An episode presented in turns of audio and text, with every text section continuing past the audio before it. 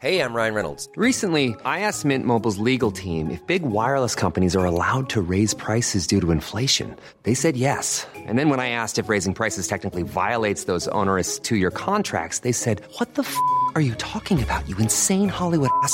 So to recap, we're cutting the price of Mint Unlimited from $30 a month to just $15 a month. Give it a try at mintmobile.com slash switch. $45 upfront for three months plus taxes and fees. Promo for new customers for limited time. Unlimited more than 40 gigabytes per month. Slows. Full terms at mintmobile.com. Salut, c'est Rafik Joumi de Capture Mag pour vous prévenir que nous sortons un MOOC, un énorme MOOC pour fêter les 10 ans de Capture Mag. Euh, un MOOC dans lequel j'ai eu l'immense honneur d'écrire quelques articles. Donc si cela vous intéresse, précipitez-vous sur la page Kiss Kiss Bank Bank pour pouvoir commander ce livre, le MOOC Capture Mag. Ça existe encore, les chansons de Paillard, euh, éditées en album. Il y avait ça quand j'étais gamin, c'était bien. Quoi, l'habitat du Dul et tout ça? Ouais, vivre sans souci, boire du purin, manger de la merde, c'est le meilleur moyen de ne jamais mourir de faim.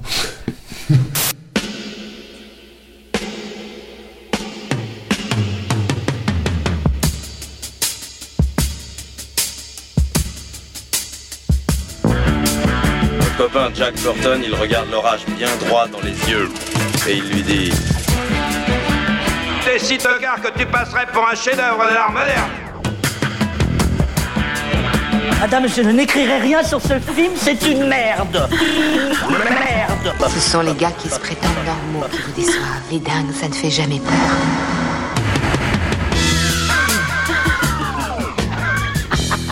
Elle nous connaît dans les coins, la frangine.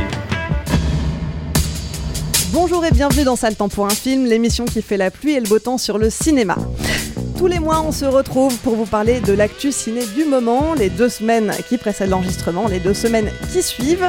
Si vous nous écoutez en podcast, sachez que désormais notre émission est disponible également en vidéo sur notre chaîne YouTube. Coucou la caméra.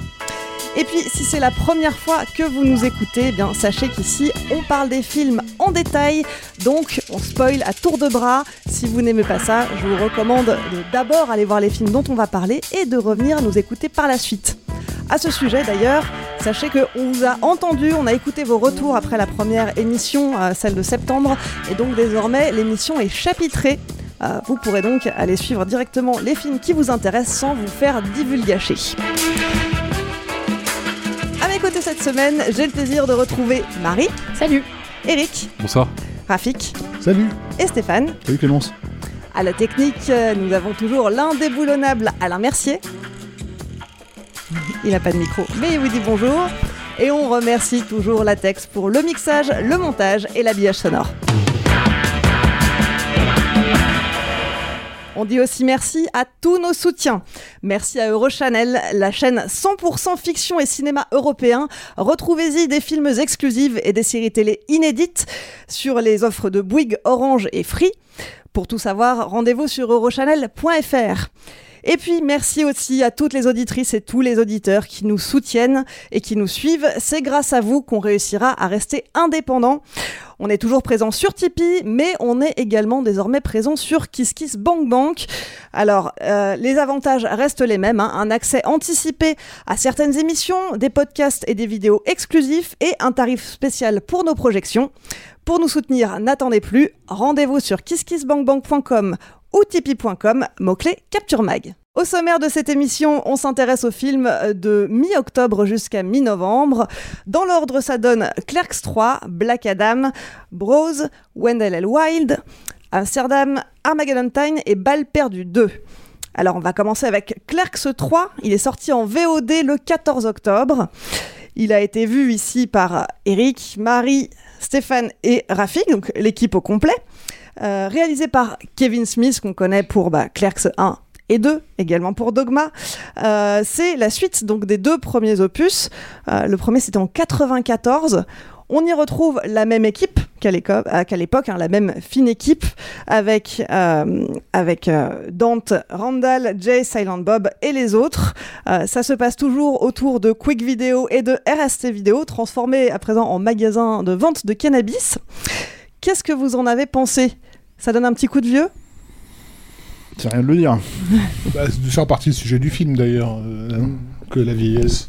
Euh, je sais pas. euh, alors, je sais pas si les gens qui nous suivent euh, vraiment, si- ils ont tous suivi un peu la- la saga Clerks depuis ses origines, mais ce qui est intéressant, c'est que c'est la carrière de Kevin Smith, elle est née sur un malentendu en fait. Euh, c'est quelqu'un qui, euh, a été, euh, comment dire, révélé. alors je crois que c'était à Sundance au départ, Clerks, le premier Clerks, mais il s'est retrouvé assez vite à Cannes. Et, euh, et à l'époque euh, du premier Clerks, on entendait parler de lui comme le nouveau Woody Allen, ce qui euh, rétrospectivement peut un petit peu faire sourire, quoi, parce que évidemment qu'il n'était pas du tout. Et dès, dès son film suivant, Mallrats, il montrait bien qu'il avait, il avait pas du tout la, la fibre, on va dire, d'un intello new-yorkais. C'est un film qui est pas sorti en France en fait. Mallrats, ça s'est sorti directement en vidéo. qui plus est. C'est en fait le, le Cannes, c'était avec Dogma. Non, il était déjà à Cannes pour Clerks. Clerks, c'était à Cannes déjà. Et c'était, et c'était surtout commenté euh, à l'époque par la presse cannoise comme justement une, une révélation américaine, euh, etc.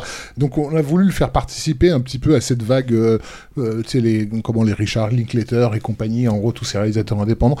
Mais en réalité, bon, le mec, évidemment, c'est un, un gros geek, un gros nerd qui a fait, qui a fait toute sa carrière un peu autour de, de, comment dire, de la, de la, de l'accès au mainstream de, de toute cette geek culture. Mais, mais en même temps, il a montré très vite ses, limites en tant que, cinéaste. On, on regardait pas les films de, Kevin Smith parce qu'ils étaient bien faits. Euh, on regardait les films de Kevin Smith parce que euh, on avait l'impression qu'il nous parlait euh, directement. Il avait les mêmes préoccupations à la con que nous, quoi. Mais je me souviens justement par rapport à, à, où il y avait toute une scène où il s'amusait à refaire une sorte de, de Batman avec le personnage de de Jay, euh, de m'être fait la réflexion à l'époque, de me dire mais ce mec ne sait absolument pas tenir une caméra, alors qu'il bouffe euh, des, des- des- films d'action, quoi. Euh, et, et, en fait, tu t'aperçois que c'est devenu vite son, son fond de commerce, on va dire, l'exploitation de cette, de cette, de cette culture geek populo, populaire, quoi, mais sur laquelle il a, il a, il s'est non seulement pas renouvelé, mais surtout entre-temps, il n'a pas plus appris à faire des films euh, qu'au début. Et donc, ce qui était charmant avec euh, Clerks, qui était un film sorti de nulle part, euh, effectivement fait par ton copain geek qui a fait un film en noir et blanc, devient, plus de 20 ans après, euh, un, un truc de, de vieux con un peu, quoi. Puis alors, il y a un, un côté méta en plus, euh, il boucle la boucle en quelque sorte, puisque le, le plot du film, c'est que donc euh, le personnage. sauver la boutique, voilà. Voilà. Bref, ouais, ouais, pardon. Le, le personnage de, de Randall euh, fait une crise cardiaque, a une révélation et euh, décide de tourner un film sur sa vie, donc sa vie euh, au, conven- au convenience store. Euh, Et donc, du coup, de faire, grosso merdo, de faire le, le premier Clerks, quoi. Mais, euh, mais je sais pas, à, c'est 50, à une- 50 balais, Ouais. au lieu de, de le faire à 22 ans, quoi. Oui, en se demandant qu'est-ce qu'il a fait, qu'est-ce qu'il a foutu de sa vie, quoi. Donc c'était peut-être aussi l'occasion. le- le- sur le papier, moi je dis why not, hein, c'est parce que c'est peut-être l'occasion à Kevin Smith de se poser la question de qu'est-ce que lui a fait de sa carrière, justement, parce qu'on peut pas dire que euh, que, que sa carrière soit particulièrement brillante en dehors de son de, de ce qu'il a appelé le View Askew-verse, c'est-à-dire son, son, son petit univers personnel, quoi. Euh, mais je vais laisser parler mes, mes collègues parce que je sens que Marie a plein de trucs à dire. Bah, euh, en fait, moi j'ai toujours ce même problème avec Kevin Smith. Moi j'aime beaucoup sa carrière jusqu'à Clerks 2, ou en tout cas jusqu'à la moitié de Clerks 2, parce qu'à partir du moment où il commence à ramener l'âne dans le Mobis. Ouais, mais, mais ça, moi, je trouve c'est- c'est quand même. oui, en fait, il arrive à faire un truc touchant avec ça malgré tout, c'est ça qui est étrange en fait. Ouais, dans ce- Mais, mais voilà, en fait, moi, j'ai un truc avec le cinéma de Kevin Smith euh, bah, je pense comme euh, vous, sûrement, ça m'a beaucoup parlé à une époque. Euh, maintenant, c'est un truc. En fait, il était le seul à faire ça il y a euh, 28 ans, je crois que le premier Clerks est sorti. Et aujourd'hui, c'est un truc qui est devenu hyper mainstream. En fait, toutes les discussions qu'il y a dans euh, les séries genre Big Bang Theory et ce genre de trucs, c'était les discussions que euh, Randall et, euh, et, Dante avaient sur le, le comptoir du Quick Stop. Donc du coup, aujourd'hui, lui, il refait ces trucs qui tournent un peu à vide et, c'est un peu compliqué de voir ça aujourd'hui parce que tu vois bah, que bah, comme tu disais, il a pas du tout évolué et en fait, ce qui était un manque de moyens à l'époque, parce que donc le premier Clerks, il l'a tourné pour 27 000 dollars dans la petite supérette du New Jersey dans laquelle il travaillait. En fait, il travaillait le jour et la nuit, quand c'était fermé, il tournait. Et pour euh, bah, euh, contrebalancer le fait qu'ils n'avaient pas de lumière du jour, ils avaient baissé le store en disant que des gamins avaient mis du, du chewing-gum et qu'ils pouvaient pas lever le, le- le store. Et donc, en fait, il avait ce truc où il avait vendu sa collection de comics, il avait vendu je sais pas quoi pour avoir 27 000 dollars et tourner ce film. Et donc, tu avais tout ce truc où, où tu te rends compte que c'est des gens un peu comme toi qu'on voit dans, dans ce film, que c'est des gens un peu comme toi qui ont fait ce film, et tu te dis, il y a un truc qui est possible et tout. Et, c'est, et en fait, c'est un cinéma qui. euh, qui dit qu'en fait euh, n'importe qui peut avoir sa chance, n'importe qui mérite d'avoir sa vie euh, aussi banale soit-elle racontée. Et 28 ans plus tard, en fait, c'est la question qui se pose. Sauf qu'en fait, euh, et, et- et ce, que, ce que tu disais sur le la question sur le, qu'est-ce qu'on a fait de sa vie. En fait, Kevin Smith lui-même a fait une crise cardiaque il y a quelques années. Euh, suite à ça, il a pas mal changé sa vie. Il est devenu euh, vegan, il a perdu beaucoup de poids, il fait du sport, ce genre de trucs. Et c'est quelque chose qui, euh, qui le, le travaille beaucoup et dont il parle beaucoup. Après, euh, il a ce truc aussi très américain sur les réseaux sociaux de beaucoup parler de lui, de beaucoup parler de sa vie privée, de sa santé, de mettre des photos ou des trucs très personnels à l'hôpital, ce genre de trucs. Et ça se retrouve un peu dans son cinéma. C'était déjà un peu le cas aussi dans le, précédent, le Jay Silent Bob Reboot, qui, euh, qui parlait de ce que c'était de devenir père, de ce genre de trucs. Et, euh, et donc en fait, on voit ces personnages comme lui qui évoluent un peu, mais en fait, c'est une évolution qui est super limitée. Moi, j'ai l'impression que le film, il tourne, il tourne un peu à vide parce qu'en fait, il, bah, comme il y a un côté méta où ils vont refaire le, euh, bah, ils refont clair, c'est il y a des scènes qui sont refaites mot pour mot. Enfin, euh, il y a des, des décors qui sont tout refaits. Et euh, en fait, je, je- moi, ça m'a. Enfin, je sais que c'est le genre de film que j'aime un peu trop euh, par rapport à la qualité du film. Je sais qu'il y a un moment où j'ai un honte de le dire, mais j'ai un peu pleuré. Mais c'est vraiment un truc parce que moi j'ai un attachement à ces personnages. Alors je sais très bien que le film est pas bon, mais quand il se passe certains trucs, je me dis bah oui, il faut dire au revoir aux personnages et tout. Donc il y a un truc qui me touche, mais en même temps, je sais que le film est pas bon. Et euh, c'est euh, moi, avec Panic Cinéma, on a fait une projo de de Mallrats euh, en, la, saison dernière, je crois. Et euh, on était notamment avec euh, l'équipe de Chroma, donc euh, Karim et, Gilles notamment. Et on n'a pas mal dit que le film Mallrats c'était pas très bon. Il y a quelqu'un dans le public à la fin de la séance qui lève la main et qui me dit mais du coup pourquoi vous le projetez si vous en fait depuis tout à l'heure vous arrêtez pas de tailler le film? Et en fait bah, moi j'ai répondu spontanément que ces films là j'y reviens souvent parce que j'ai l'impression un peu de traîner avec des potes euh, que j'aime bien et alors euh, c'est sûr c'est pas la meilleure soirée de ta vie mais j'ai l'impression de faire une soirée un peu sympa avec des potes et moi je trouve qu'il y a ce truc dans le Vieux Universe qui et euh, bah, un cinéma un peu de potes et de gens avec qui tu traînes et que tu as envie de revoir, un peu comme avec certaines séries vers lesquelles on revient. Donc moi j'ai ce truc-là avec, avec son cinéma et après voilà, je sais que c'est pas du tout un bon film, que ça repompe bah, des scènes de Claire. Je pense que du coup c'est irregardable pour quelqu'un qui a pas vu les précédents et que c'est inintéressant. Euh, Il y a des gros problèmes sur le film. euh, euh, alors le, mixage sonore est un enfer, la musique en fond dès qu'il y a des scènes de dialogue, c'est une catastrophe et ça m'a vraiment Pourtant, j'avais envie de les voir, mais c'est un truc qui a failli me faire arrêter le film tellement j'ai trouvé ça euh, insupportable. Et, euh, et après, au niveau même de l'évolution des personnages, moi j'ai l'impression que dans Clerks 2, ils avaient un peu évolué. Et là, j'ai l'impression que c'est un gros retour en arrière, surtout du personnage de Randall qui s'avère être un gros confini avec son pote. Et, du coup, j'étais quand même un peu déçue de, de voir cette évolution-là. Et je me demande en fait au final ce que Kevin Smith a à dire euh, avec ce film-là. Qui était censé. En plus, je crois qu'il l'avait écrit, il l'a réécrit. euh, donc c'est pas, c'est pas, c'est clairement pas une V1 euh, qui tourne quoi. Et euh, j'ai l'impression que c'est un cinéma qui tourne aujourd'hui un peu à vide et. euh, Je, pense que le problème est là en fait. C'est-à-dire que, à mon sens, hein, je pense que le, truc avec Kevin Smith, moi je dirais pas que c'était des mauvais films. Alors, on se comprend, tout ce que vous dites est vrai, hein, c'est mal filmé, c'est mal foutu, etc. etc. Euh, il, en a même, il en a même fait un espèce de badge d'honneur hein, à une époque, il se disait je suis pas cinéaste, voilà, etc., etc. Je crois même que sur un des films, euh, celui qui a été le plus décrié d'ailleurs, hein, euh, à l'époque. sur Père et Fille, c'était comment Jersey Girl, je crois. Il, Girl. il me semble qu'il allait chercher Vilmos Sigmund, Mm. si je dis pas de bêtises. Donc en fait, c'est il, Il avait- tournait en cinémascope. voilà, il avait sens- conscience en fait, si tu veux, que, que voilà, euh, là celui-là, on va pas me dire qu'il est mal filmé parce que c'est Vilmos Sigmund et tout. Si c'est bien lui, si je dis pas de bêtises, en tout cas un chef-op de, de, de, de haute volée, quoi. Euh, donc voilà, il- il- moi, en fait, ce que j'ai toujours aimé chez Kevin Smith, et c'est ce qui, ce qui transparaissait dans ses premiers films, c'est pour ça que j'ai- j'aime ses premiers films, en fait, c'est que le mec, il avait un ton à lui, euh, effectivement qu'on voyait pas trop à l'époque, même si aujourd'hui, voilà. Euh, il avait aussi une, espèce de, entre guillemets, sincérité dans, dans, la, dans le fonctionnement de ses personnages, en fait. C'est-à-dire que, en fait, les personnages étaient attachants.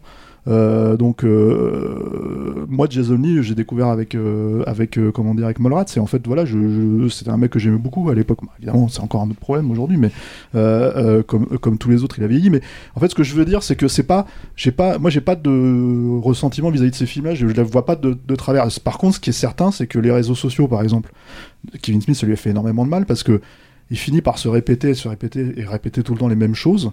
Sa crise cardiaque, on en a entendu parler, euh, en long, en large et en travers euh, dans les talk shows. Et quand il raconte la scène, c'est beaucoup plus drôle que quand il l'affine dans son film. C'est-à-dire, et quand il la met dans la, dans la, dans la peau de, de, Randall, justement. Parce que du coup, en fait, si vous avez vu, si vous parlez anglais, si vous avez vu Kevin Smith en train de, comment dire, euh, raconter sa crise cardiaque, et raconter comment ça s'est passé, en fait, c'est littéralement mot pour mot, ce qu'il raconte, c'est ce qui est dans le film. Et dans le film, c'est beaucoup moins bien. Donc du coup, en fait, c'est- un problème parce que tu te dis, mais il faut pas que tu sois aussi présent si tu veux être un peu frais. En fait, si tu veux qu'on puisse voir des trucs qui nous plairaient en fait là-dedans, euh, dans ce film-là. C'est effectivement un film. Alors moi, je pense pareil. alors, outre les réseaux sociaux, l'hyper présence en fait qu'il peut avoir tout le temps maintenant, euh, il y a le passage au numérique aussi. Parce que, comment dire, euh, le, passage au numérique, quoi. Mhm. C'est-à-dire shooter, euh, shooter au kilométrage euh, au lieu de. Parce que ce qui a coûté 27 000 balles euh, dans Claire, c'est la péloche, hein. C'est, la faire tirer, quoi. Il y a rien d'autre dans le film, quoi. C'est, euh, voilà. Et le noir et blanc, euh, c'est, bon, c'était par nécessité, on va dire. C'était un cache-misère, le noir et blanc. Voilà, mais, et- ça mais ça fonctionnait. voilà. Parce qu'il y avait le côté, effectivement, euh, comme, il, comme c'est dit là, comme c'est explicité bien dans ta gueule dans le troisième, pour de, euh, par Kevin Smith lui-même à l'écran, euh, que, que c'était pour donner l'impression d'une caméra de surveillance et du coup, ne, ne- comment dire, nous, nous mettre dans la peau d'un d'un voyeur en fait qui regarde ces gens vivre. Mais le truc avec le, premier Clerks, c'est qu'il y avait un, côté de théâtralité assumé qui faisait que tu acceptais que le, que le jeu, par exemple, des comédiens sonnait faux la plupart du temps. Mais tu te raccrochais au texte, si tu veux. Euh, le problème, c'est qu'avec ça, tu, fais des, chroniques, si tu veux, c'était des mini-sketchs, mais tu construis pas un récit et surtout, tu fais pas de l'émotion.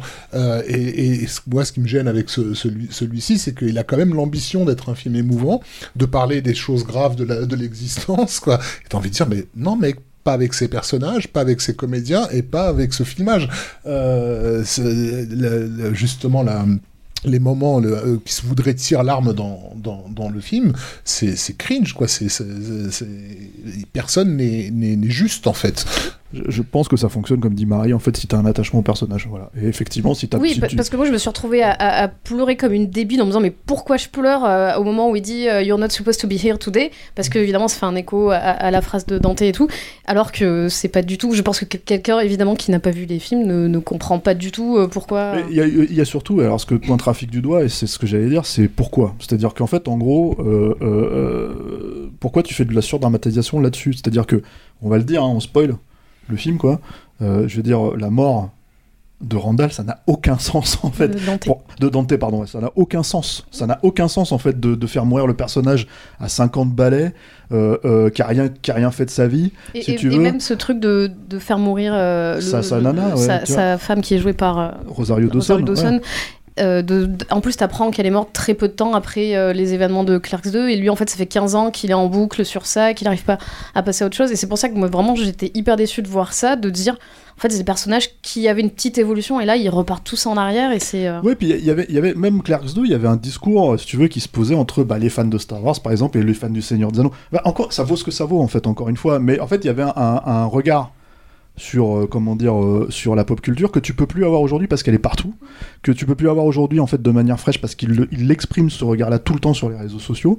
Ce qui fait que, au final, en fait, ce film, on l'a déjà vu avant de le voir, et que les quelques moments, en fait, euh, comment dire, qu'on aurait pu se dire ça va pas être dans le film ou c'est en fait c'est il essaye de nous cueillir avec ça avec la mort par exemple de, Dante bah en fait encore une fois tu te dis c'est pas le bon film pour ça. C'est enfin, c'est qu'est-ce que ça fout là quoi.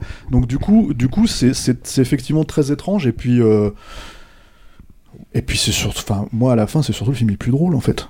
Le film est pas drôle, c'est-à-dire il y a, y, a, a, y a un problème, c'est que c'est que euh, effectivement il y a un problème de problématique de d'apprécier les personnages, on pouvait les apprécier, c'était ce qui fonctionnait pour moi dans les premiers.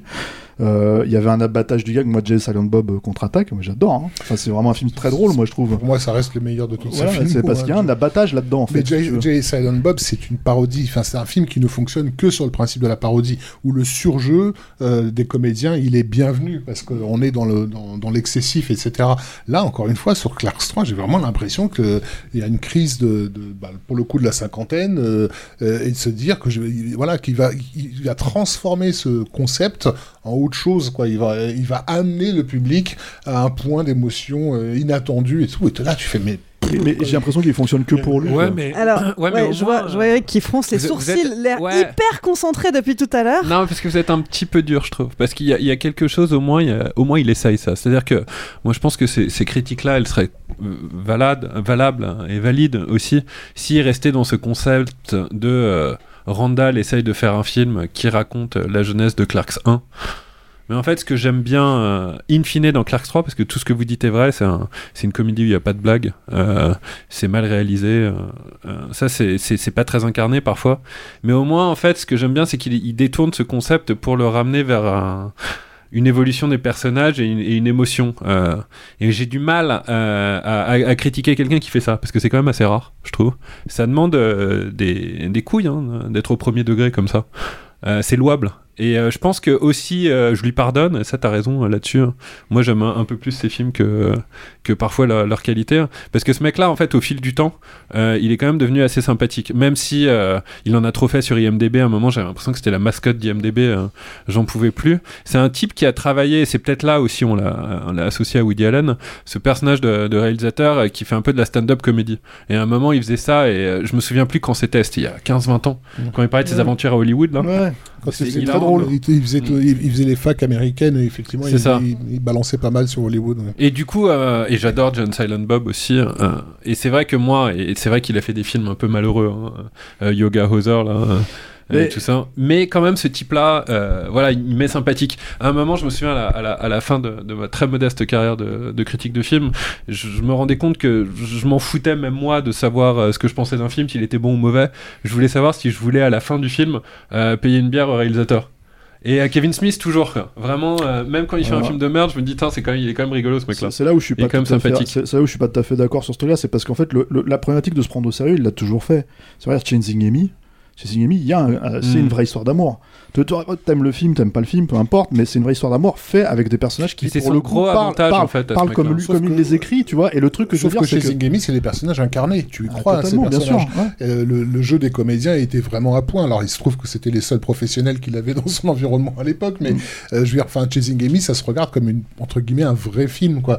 Là où le, re- le- dans, dans le vieux SQverse, il y avait un côté, tout ça, c'est pour de faux. C'est des potes qui sont en train de faire les cons devant la caméra. Enfin, je, je sais pas si on est d'accord là-dessus sur ce, sur il faisait le, le caractère sympathique à, à l'époque, c'était ça aussi. Moi, moi Euh, ce que j'aimais bien, c'est qu'il prenait des personnages qui sont un peu cons sur les bords et qu'il les mettait dans des situations complètement euh, ubuesques. C'est-à-dire le truc où euh, euh, ils vont à un- dans le premier Clerks, ils vont à un enterrement, ils foutent le bordel, ils font tomber le, le- le cercueil. Voilà. Il y y a rien de tout ça dans Clerks 3.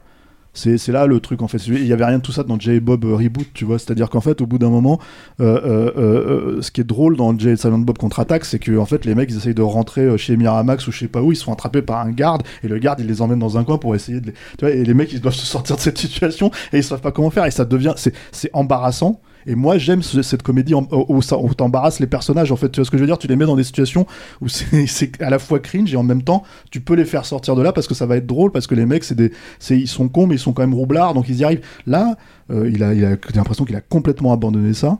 Tu vois, euh, pour une espèce d'émotionnalité, effectivement, parce que il y a ce truc aussi, c'est émotionnalité, merci. Du- Émotionnalisation. oui, si tu veux. Tu vois, quelle est la racine latine du, du mot, euh, s'il te plaît, Eric Euh, Mais euh, non, le, le truc, si tu veux, c'est que ce que je voulais dire par rapport à ça, c'est que, c'est que moi, Kevin Smith, c'est un peu comme Van Damme aujourd'hui. Je le vois pleurer tout le temps. Tu vois, sur les réseaux sociaux, et je me dis, mais. Quand il se filme euh, Oh, en réaction à euh, la mort de je sais plus qui dans Les Gardiens de la Galaxie. de- Mais voilà, tu là, vois, et en fait, une- t'as envie de dire, mais mec, attends, euh, c'est chaud quand même, tu vois, je veux dire, euh, alors, je je- j'ai rien contre l'hypersensibilité qu'il peut avoir, je peux comprendre totalement le truc, Mais mais. il se met beaucoup en scène dans Mais il se met beaucoup trop en scène là-dedans, et d'un seul coup, t'as envie de lui dire, c'est pas parce que t'adores ta gamine que ta gamine elle est absolument géniale comme actrice, donc il faut pas forcément la mettre dans tous les films. Voilà. Non, non, mais voilà, tu vois, euh, elle est même probablement très gentille, très cool et tout, y a pas de problème, mais c'est juste que bon, c'est pas une grande actrice, quoi. C'est pas parce que voilà, c'est parce que c'est t'es son fan numéro un qu'il faut la mettre forcément, c'est pas parce que en fait tu fonctionnes comme ça qu'il faut absolument que tous tes films ressemblent à ça. Et c'est ça le problème à la fin, c'est que moi, pour moi, quand il fait mourir euh, Dante, c'est comme c'est un artifice. C'est comme, euh, c'est- alors, je vais faire une analogie bizarre, mais c'est comme euh, Creed dans Rocky 4. C'est- juste en fait du fuel pour dire allez salut, euh, tu vois, euh, on avance et, et cet épisode il compte, tu vois. Mais autrement, l'idée en fait de refaire Clerks, moi je trouve que c'est la pire idée en fait qu'il pouvait avoir. C'est déjà c'est la- l'idée la plus bateau. c'est vraiment, enfin, c'est envie de dire les gars, enfin cette idée-là t'aurais pu l'avoir il y a 15 ans, ça aurait été déjà trop euh, bateau quoi, euh, dans Clerks 2, tu vois. Et, et en fait euh, là ça arrive effectivement 20 ans, 30 ans, enfin 25 ans trop tard quoi. Donc euh, Moi, ça m'a fait un peu le même effet que euh, le dernier film Jackass qu'on a vu. Ouais, il y a ce truc, il y a ce Hmm. truc où en fait, c'est c'est même pas, c'est pas tellement encore une fois que les personnages sont trop vieux, c'est qu'ils ont plus rien à dire effectivement. Et le truc, c'est que c'est trop tard. que- voilà. C'est pas- bah, c'est pas, pas trop vieux, c'est- c'est c'est- c'est vieux en ayant l'impression que t'es toujours que t'es toujours à l'époque. c'est pareil. Ouais, c'est ça. C'est le côté, euh, euh, c'est le côté entre guillemets anachronique. Enfin, C'est Steve Buscemi dans, dans film- le même. là. Fais un film à la, me- à la mesure de ton âge. Euh, Si tu veux faire la version sage de, de Clerks, euh, tente, mais mais mais. Mais ce que ce n'est pas. Hein. Est-ce que ça n'est pas du Ouais, tout ouais. en fait Mm. Parce que justement, ils cherchent la déconne, etc. Alors, mo- il y a des... moi, je l'attendais un peu au tournant parce que justement, la culture pop, geek, tout ce que tu veux, elle a, elle a, elle a évolué. Euh, et et j'ai l'impression qu'il se... j'ai plus le nom de ce personnage, euh, celui qui est hyper chrétien et qui décide de devenir sataniste. Elias. Euh, Elliot, c'est ça? Elias. Elias, ouais, mais merci. Euh, je me dis, à travers ce genre de personnage, il, il, est- il va peut-être essayer de commenter ce qui s'est passé euh, ces dernières années euh, dans les atermoiements justement, justement de cette de la dilution de cette culture geek euh, à travers des, des comment Je dire. pense des- qu'il a pas de recul là-dessus. hein.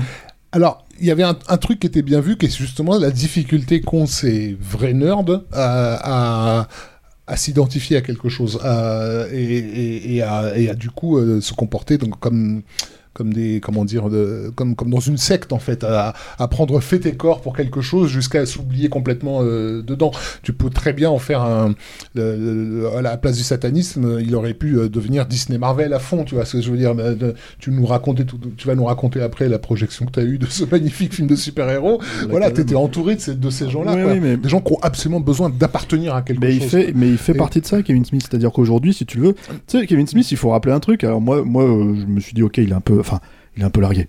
En fait, c'était un mec, c'était ce- ce- parce que en fait, il, avait le pouls sur la, sur, le- doigt sur le pouls de la, pop culture. Tu vois, il était là en train de, dire, par exemple, quand le premier Spider-Man de Sam Raimi est sorti, il a dit c'est de la merde. Et en fait, je me rappelle, c'était un des premiers mecs à avoir reviewé le film.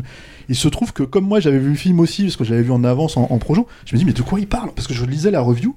Et je me disais, le film est pas sorti, il est en train de défoncer le film.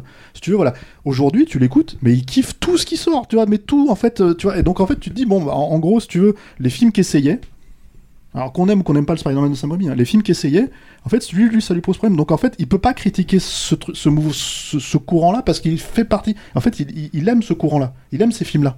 Donc, il n'a pas vraiment de problème. Moi, moi, en tout cas, pour critiquer, si on doit vraiment, euh, tu vois, pour critiquer Clerks 3, l'analogie que j'ai fait avec Rocky, elle me semble un tout petit peu valide dans le sens où juste en fait c'est un mec qui parle de lui à travers son, son, son cinéma. Donc euh, en fait Rocky Stallone euh, Clerks, euh, Clerks Kevin Smith. Et, et effectivement euh, comment dire les- la période de vache maigre qui se bouffe en fait Kevin Smith y en a une- elle est réelle hein, si tu veux ça fait quand même 15 ans qu'il est un peu tricard qu'il fait ses trucs dans son coin qu'il n'arrive pas à monter ses films et tout ça etc correctement et qu'il il, voulait, il, avait, il avait songé au financement participatif euh, pour ce Clerks 3 voilà Euh, en gros si tu veux ça ne, le fait pas se remettre en question Il a quand même une fanbase qui est énorme en fait, parce que euh, moi j'ai vu pas mal de reviews qui étaient assez positifs sur le film, alors qu'objectivement il est pas bon. Et je pense que c'est notamment dû au fait qu'aux États-Unis il a tourné lui-même avec le film. Moi c'est comme ça que j'avais vu euh, le précédent, euh, le Jay Silent Bob, Reboot que j'avais vu à Londres. Et, moi j'étais sortie enchantée du truc, hein, parce que la projo, enfin le film était pas bon, mais c'était une séance de minuit à Londres et il était venu jusqu'à 4h30 du matin. Euh, pendant deux heures, euh, on devait avoir 45 minutes de QA, on en a eu deux heures et demie parce qu'il avait enchaîné trois séances et on était la dernière séance. Et euh, on s'est marré, on a pleuré, on a machin parce qu'il raconte des trucs sur lui, sur ses films et tout. Et le QA était 100 fois plus pas- passionnant que, que le film. Et je pense que le, la tournée qu'il fait aux États-Unis aussi euh, avec le film joue beaucoup sur la réception je, euh, je du, pense du que c'est un mec généreux Ouais. et que c'est cool de le voir en fait quand tu le vois Ouais, dans ouais. des par exemple quand moi Et- je et c'est regarde ce que les tu dis, tu as envie de lui payer une bière. hein. voilà Ouais. mais pas à cause de son cinéma moi je dirais Je suis absolument d'accord. Eh ben, si vous voulez vous faire votre propre avis sur un film qui, objectivement, n'est pas bon, mais qui pourrait déclencher chez vous un petit peu de nostalgie, ou en tout cas vous donner envie de payer une bière à Kevin Smith, Clerks 3 est disponible en VOD depuis le 14 octobre. Le film suivant dont on va parler, alors là, je pense que tu es le seul à l'avoir vu, Stéphane. on se demande pourquoi On se demande pourquoi. Il a pris une balle pour l'équipe. Il s'agit de Black Adam, sorti en salle le 19 octobre. Black Adam, réalisé par Raume Colessera, euh, qu'on connaît pour La Maison de Cire, Esther, Sans Identité ou encore Non-Stop. C'est le 11e film de l'univers cinématographique d'ici. Et il met en scène le personnage de Black Adam, comme son nom l'indique, pensé comme la version maléfique du super-héros Shazam. Euh, c'est un, personnage qui a été créé en 1945 par Otto Binder et Sissy Beck. Euh, et donc, euh, Black Adam, tête Adam, ancien esclave qui est doté de super pouvoirs, revient 5000 ans après avoir été emprisonné. Il est libéré et il affronte les membres de la Justice Society qui comptent bien le renvoyer en prison. Ouais, c'est ça. Voilà, j'ai résumé. résumé. Oui, bah après, enfin. je sais pas par où démarrer en fait pour parler de ce film parce qu'on va faire assez court, hein, mine de rien. C'est un film qui est sorti quand même il y a maintenant deux semaines et plus. Je pense que les gens qui voulaient le voir et qui nous suivent l'ont vu, s'ils voulaient vraiment y aller, quoi. Euh, donc je pense qu'ils ont pas grand chose, j'ai pas grand chose à vraiment rajouter euh, là-dessus, quoi.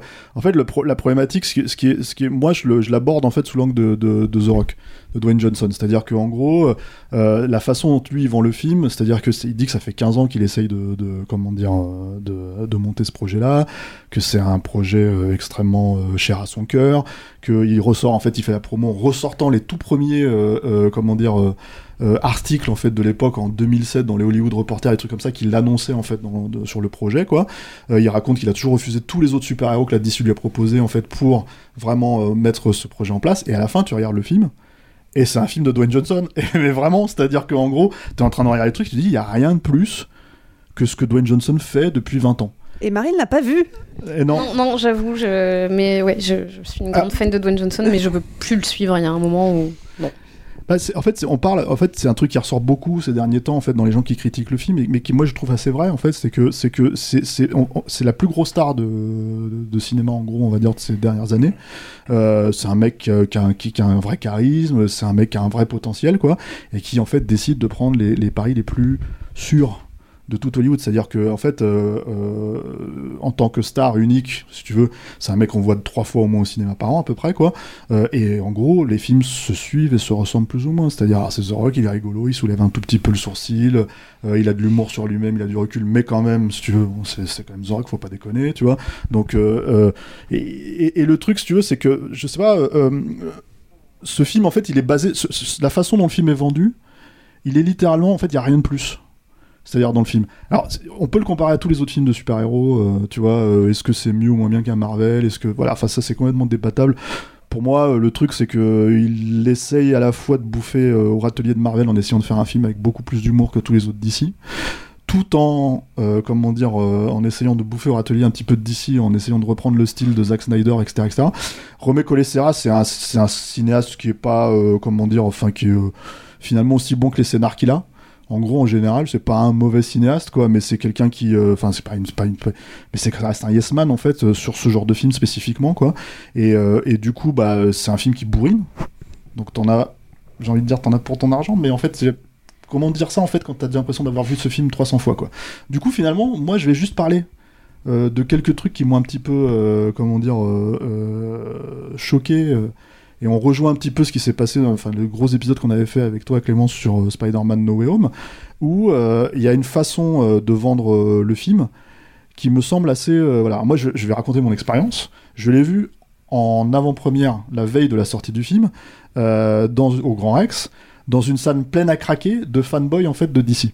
Euh, le mec à côté de moi, euh, euh, en gros, il avait l'air d'être très très conscient de ce qu'il était en train de regarder parce que dès que le générique commence, au, générique il y a le nom de Walter Amada qui est le patron de, DC Warner, enfin je sais pas quoi, et en gros, le premier truc qui sort, si tu veux, à côté de moi dans l'oreille, mais vraiment il se parlait tout seul, il était tout seul, hein. et il me dit quel enculé celui-là, tu vois. Et en fait, si tu veux, en gros, tu te dis ok d'accord, donc ah oui parce que en fait Walter Amada c'est le mec qui a empêché le DC, le, le Snyderverse, tu vois, donc en fait voilà, donc il lui en veut, donc apparemment il est très au fait de ce qui se passe en fait euh, sur euh, euh, sur l'univers d'ici et la façon dont c'est rebooté en permanence et patati et patata et ils savent pas vraiment ce qu'ils font. Donc là ils mettent effectivement Dwayne Johnson de, sur le devant de la scène pour dire allez on va on va tenter si tu veux de- de- d'avoir quelque chose d'à peu près cohérent avec lui. Tu dis que c'est le, la version noire de Shazam. Il y a un film Shazam hein, qui est sorti il y a 2-3 ans. Shazam il apparaît pas dans le dans le dans ce film-là, ça aurait pu être l'occasion en fait de, de boucler un peu. Non, ils le font pas. Euh, non, par contre, ce qu'ils font, c'est que en fait, et, et alors, un gros coup de gros clin d'œil bien appuyé en fait, Dwayne Johnson, a- comme tous ces films-là, en fait, il a bien fait comprendre. Attention les gars, restez jusqu'au bout du générique. Il y a un Easter egg, wink wink. Tu vois, alors peut-être qu'il y a un personnage un peu super, wink wink. Tu vois, etc., etc. Donc tout le truc que tous les geeks attendent, si tu veux, c'est-à-dire le retour d'Henry Cavill dans le rôle de, de Superman. Et là, je regarde le gars, en fait, au moment où ça arrive, et le gars, en fait, il, fait- enfin, il m'a étonné parce que s'il sait qui est Walter Amada, s'il sait tous ces trucs-là, le fait qu'il se lève et qu'il applaudisse comme tous les autres en hurlant, mais comme un taré, si tu veux, juste à, la- à- à une apparition qui dure littéralement 5 secondes, hein. Donc c'est la scène post-générique. post-générique qui n'engage littéralement à rien, c'est-à-dire on sait pas du tout où ça va aller, à part qu'il y a Superman qui apparaît donc euh, en costume, quoi. Là, je me suis dit, mais, mais comment est-ce que tu peux jouer le jeu de la promo en sachant que tu. Enfin, je veux dire, moi, pas, je m'in- je m'intéresse pas plus que ça à ces films-là. Euh, je le savais qu'il allait y avoir Henry Cavill dans le rôle de, de Superman, et en fait, euh, bon, bah, en fait, on m'a rien donné. Parce qu'on m'avait déjà tout dit au, au- au préalable. Et là, je vois le gars, en fait, se surexciter. Et je me dis, il y, a- il y a quand même un, un truc de. euh, c'est-à-dire que ce film, à la fin, c'est ça. C'est-à-dire que c'est euh, ce que tu voulais voir, tu l'as eu. Est-ce que tu auras quelque chose de plus? Rien. Moi, en tant que fan de The Rock, bah, The Rock, il fait des blagues avec ses punchlines, euh, il tue des mecs, euh, voilà, etc., etc. J'ai rien de plus. Donc, euh, donc oh, finalement, t'as l'impression en fait que c'est le film qui glisse sur toi, comme tous ces films-là, quoi. Et, euh, et voilà, je sais même pas si je peux rajouter vraiment quelque chose de plus. Il faut vraiment que je. Tu vois, T'as pas- pas été attentif au, au type à côté de toi pendant la séance du film parce qu'il se préparait justement à ce poste générique. Il est, en fait, il se malaxait la bite. Mais tu, ça, tu Ah, voyais pas. ouais. Mais ouais, mais euh, il y a, il y a un, il y a un mais alors, rapport, mais Rafik, alors. un rapport de fétichisme sexuel euh, justement à, ce- à Ah, ce truc-là.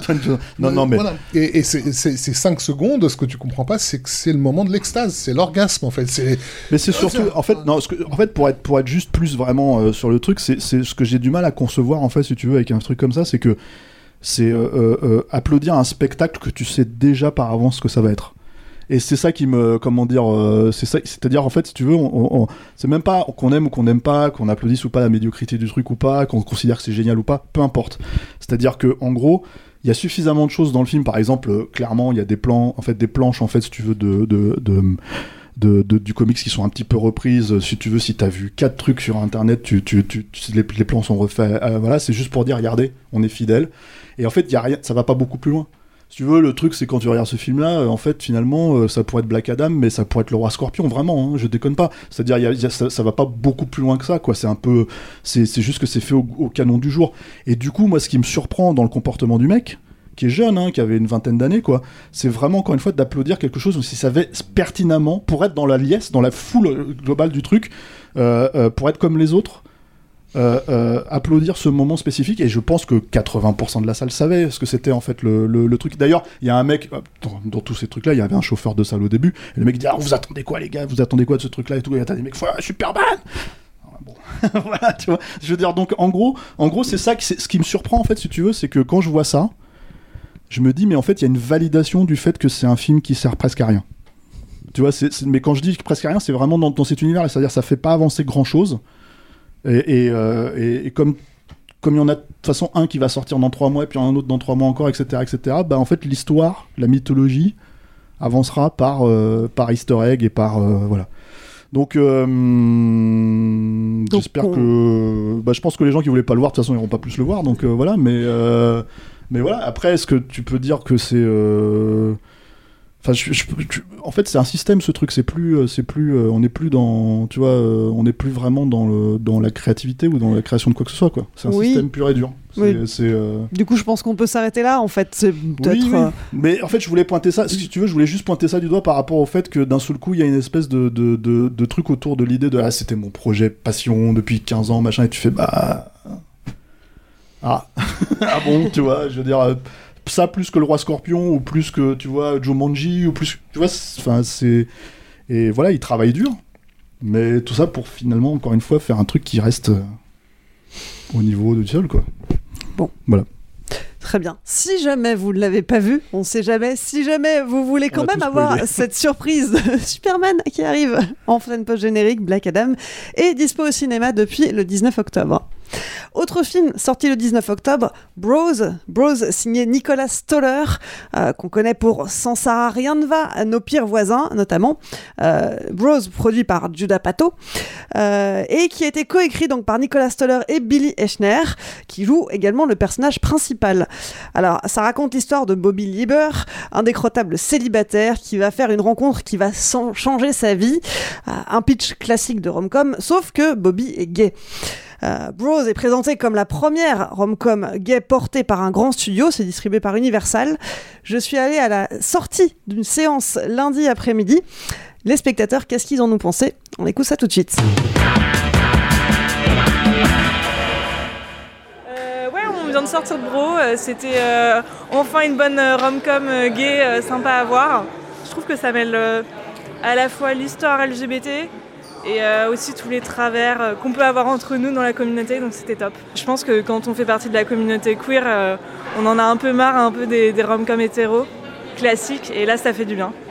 Moi ça m'a beaucoup plu, m'a vachement renvoyé à des histoires que moi j'ai vécues moi, donc euh, ça c'était vachement sympa. Et puis j'ai pu en apprendre énormément euh, sur euh, l'histoire du mouvement LGBT, donc là c'était très états-unien, mais ça c'était vachement cool. Le film est drôle, moi il me fait rire à beaucoup de moments, mais je m'attendais à une vraie parodie à tous les niveaux. Et j'avais l'impression de voir bah, une comédie romantique qui, avait une trame quand même plus ou moins sérieuse, avec un happy end, avec tout ce qui, tout ce qui est sympa. Et en même temps, il se moquait de choses, mais de façon très euh, assez superficielle. Ça m'a ça m'a un petit peu gêné, mais euh, Bon, il y, y a la trame comédie romantique. Je suis suis pas fan des comédies romantiques de base. Là, c'est euh, là, c'est la pure comédie romantique style Netflix complètement. Il y a un moment dans le film où où il parle de cinéma. Les personnages parlent de cinéma et ils développent sur bah tiens dans tel film il y a ça, il y a ça, c'est pas très crédible Euh, ou alors ça, ça rapporte plein de clichés et, je- et- et c'est et c'est très bizarre parce que le film rapporte énormément de clichés lui aussi. Il produit les clichés qu'il dénonce, c'est très très bizarre en fait. plus croyable que plein d'autres histoires de comédies romantiques que j'ai vues. Déjà, la représentation des petits côtés personnels, humains, c'était pas stéréotypé du tout, j'ai trop kiffé en fait. J'ai beaucoup aimé ce film. Moi, je trouvais que c'est un film qui était très, euh, qui change un petit peu du quotidien, d'un sujet qu'on traite rarement. Je suis venu rarement aujourd'hui pour être sûr de le voir. Je trouve ça intéressant de voir sur grand écran et de voir une, petite salle qui était pleine à craquer. C'était vraiment euh, très sympa aussi de voir la salle réagir. C'était incroyablement bon à voir. Euh, la salle était trop petite pour le nombre de gens qui étaient venus.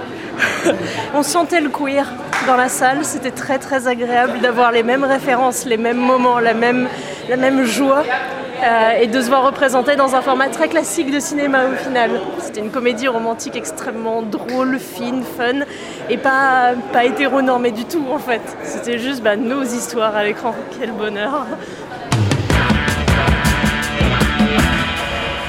Donc des avis euh, globalement plutôt positifs, hein, malgré, malgré quelques, quelques petites critiques. Est-ce que vous partagez ces avis positifs? Marie? Euh, ouais, ouais, ouais, alors moi oui, c'est le, moi j'ai beaucoup aimé le film. Euh, c'est d'ailleurs le film que je- le seul que j'ai un peu aimé de la sélection, enfin que j'ai vraiment aimé de la sélection d'aujourd'hui. Euh, en fait, je trouve que c'est un film un peu important parce que c'est la, bah tu l'as dit, c'est la première euh, euh, comédie romantique LGBT euh, portée par un grand studio et, et aussi, je trouve que c'est la première comédie romantique euh, gay et, et le fait que les personnages soient gays, c'est pas la problématique du film. C'est le sujet, mais c'est pas la problématique.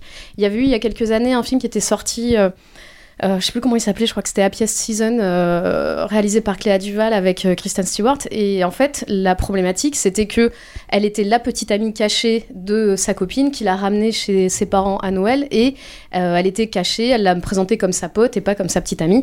Et c'était une comédie romantique, mais basée autour de l'acceptation, le coming out pas fait, parce que et c'était en fait voilà, le sujet c'était, enfin la problématique était le fait d'être gay. Et là en fait j'ai l'impression que, alors moi je suis pas du tout une fan des comédies romantiques, donc il y a tous les clichés que j'aime pas des comédies romantiques, il y a vraiment tout ce truc euh, hyper euh, hyper classique de deux personnes qui sont pas du tout prêtes pour trouver l'amour parce que l'un est un célibataire endurci, l'autre enchaîne les histoires euh, multiples, machin.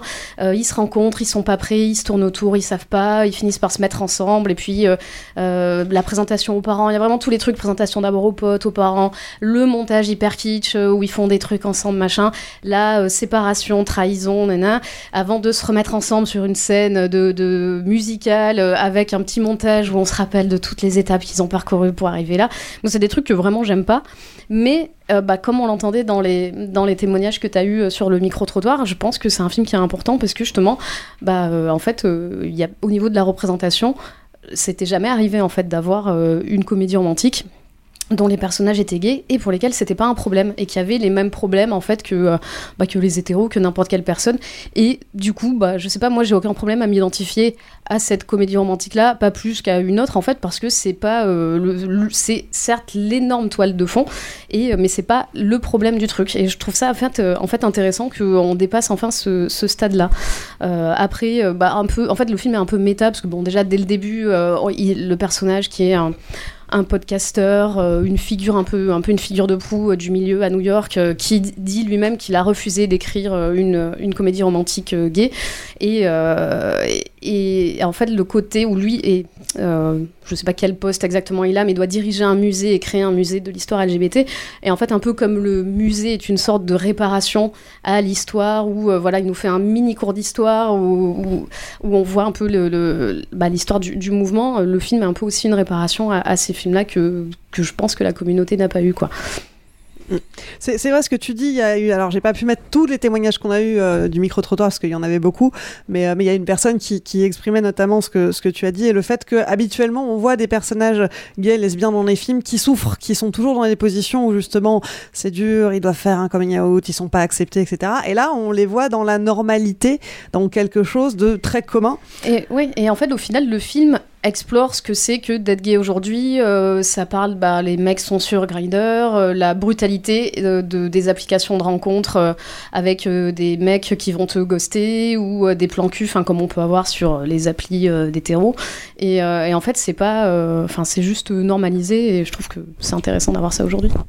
Ce mot le- normalisé, euh, je pense qu'il est effectivement très important parce que tout le, projet, à ce que j'ai compris, c'est justement de, voir euh, de quelle façon un genre euh, qui a été déterminé par la société hétéronormée peut être réinvesti par ce qui n'est précisément pas ou n'était pas, en tout cas à une certaine époque, normé.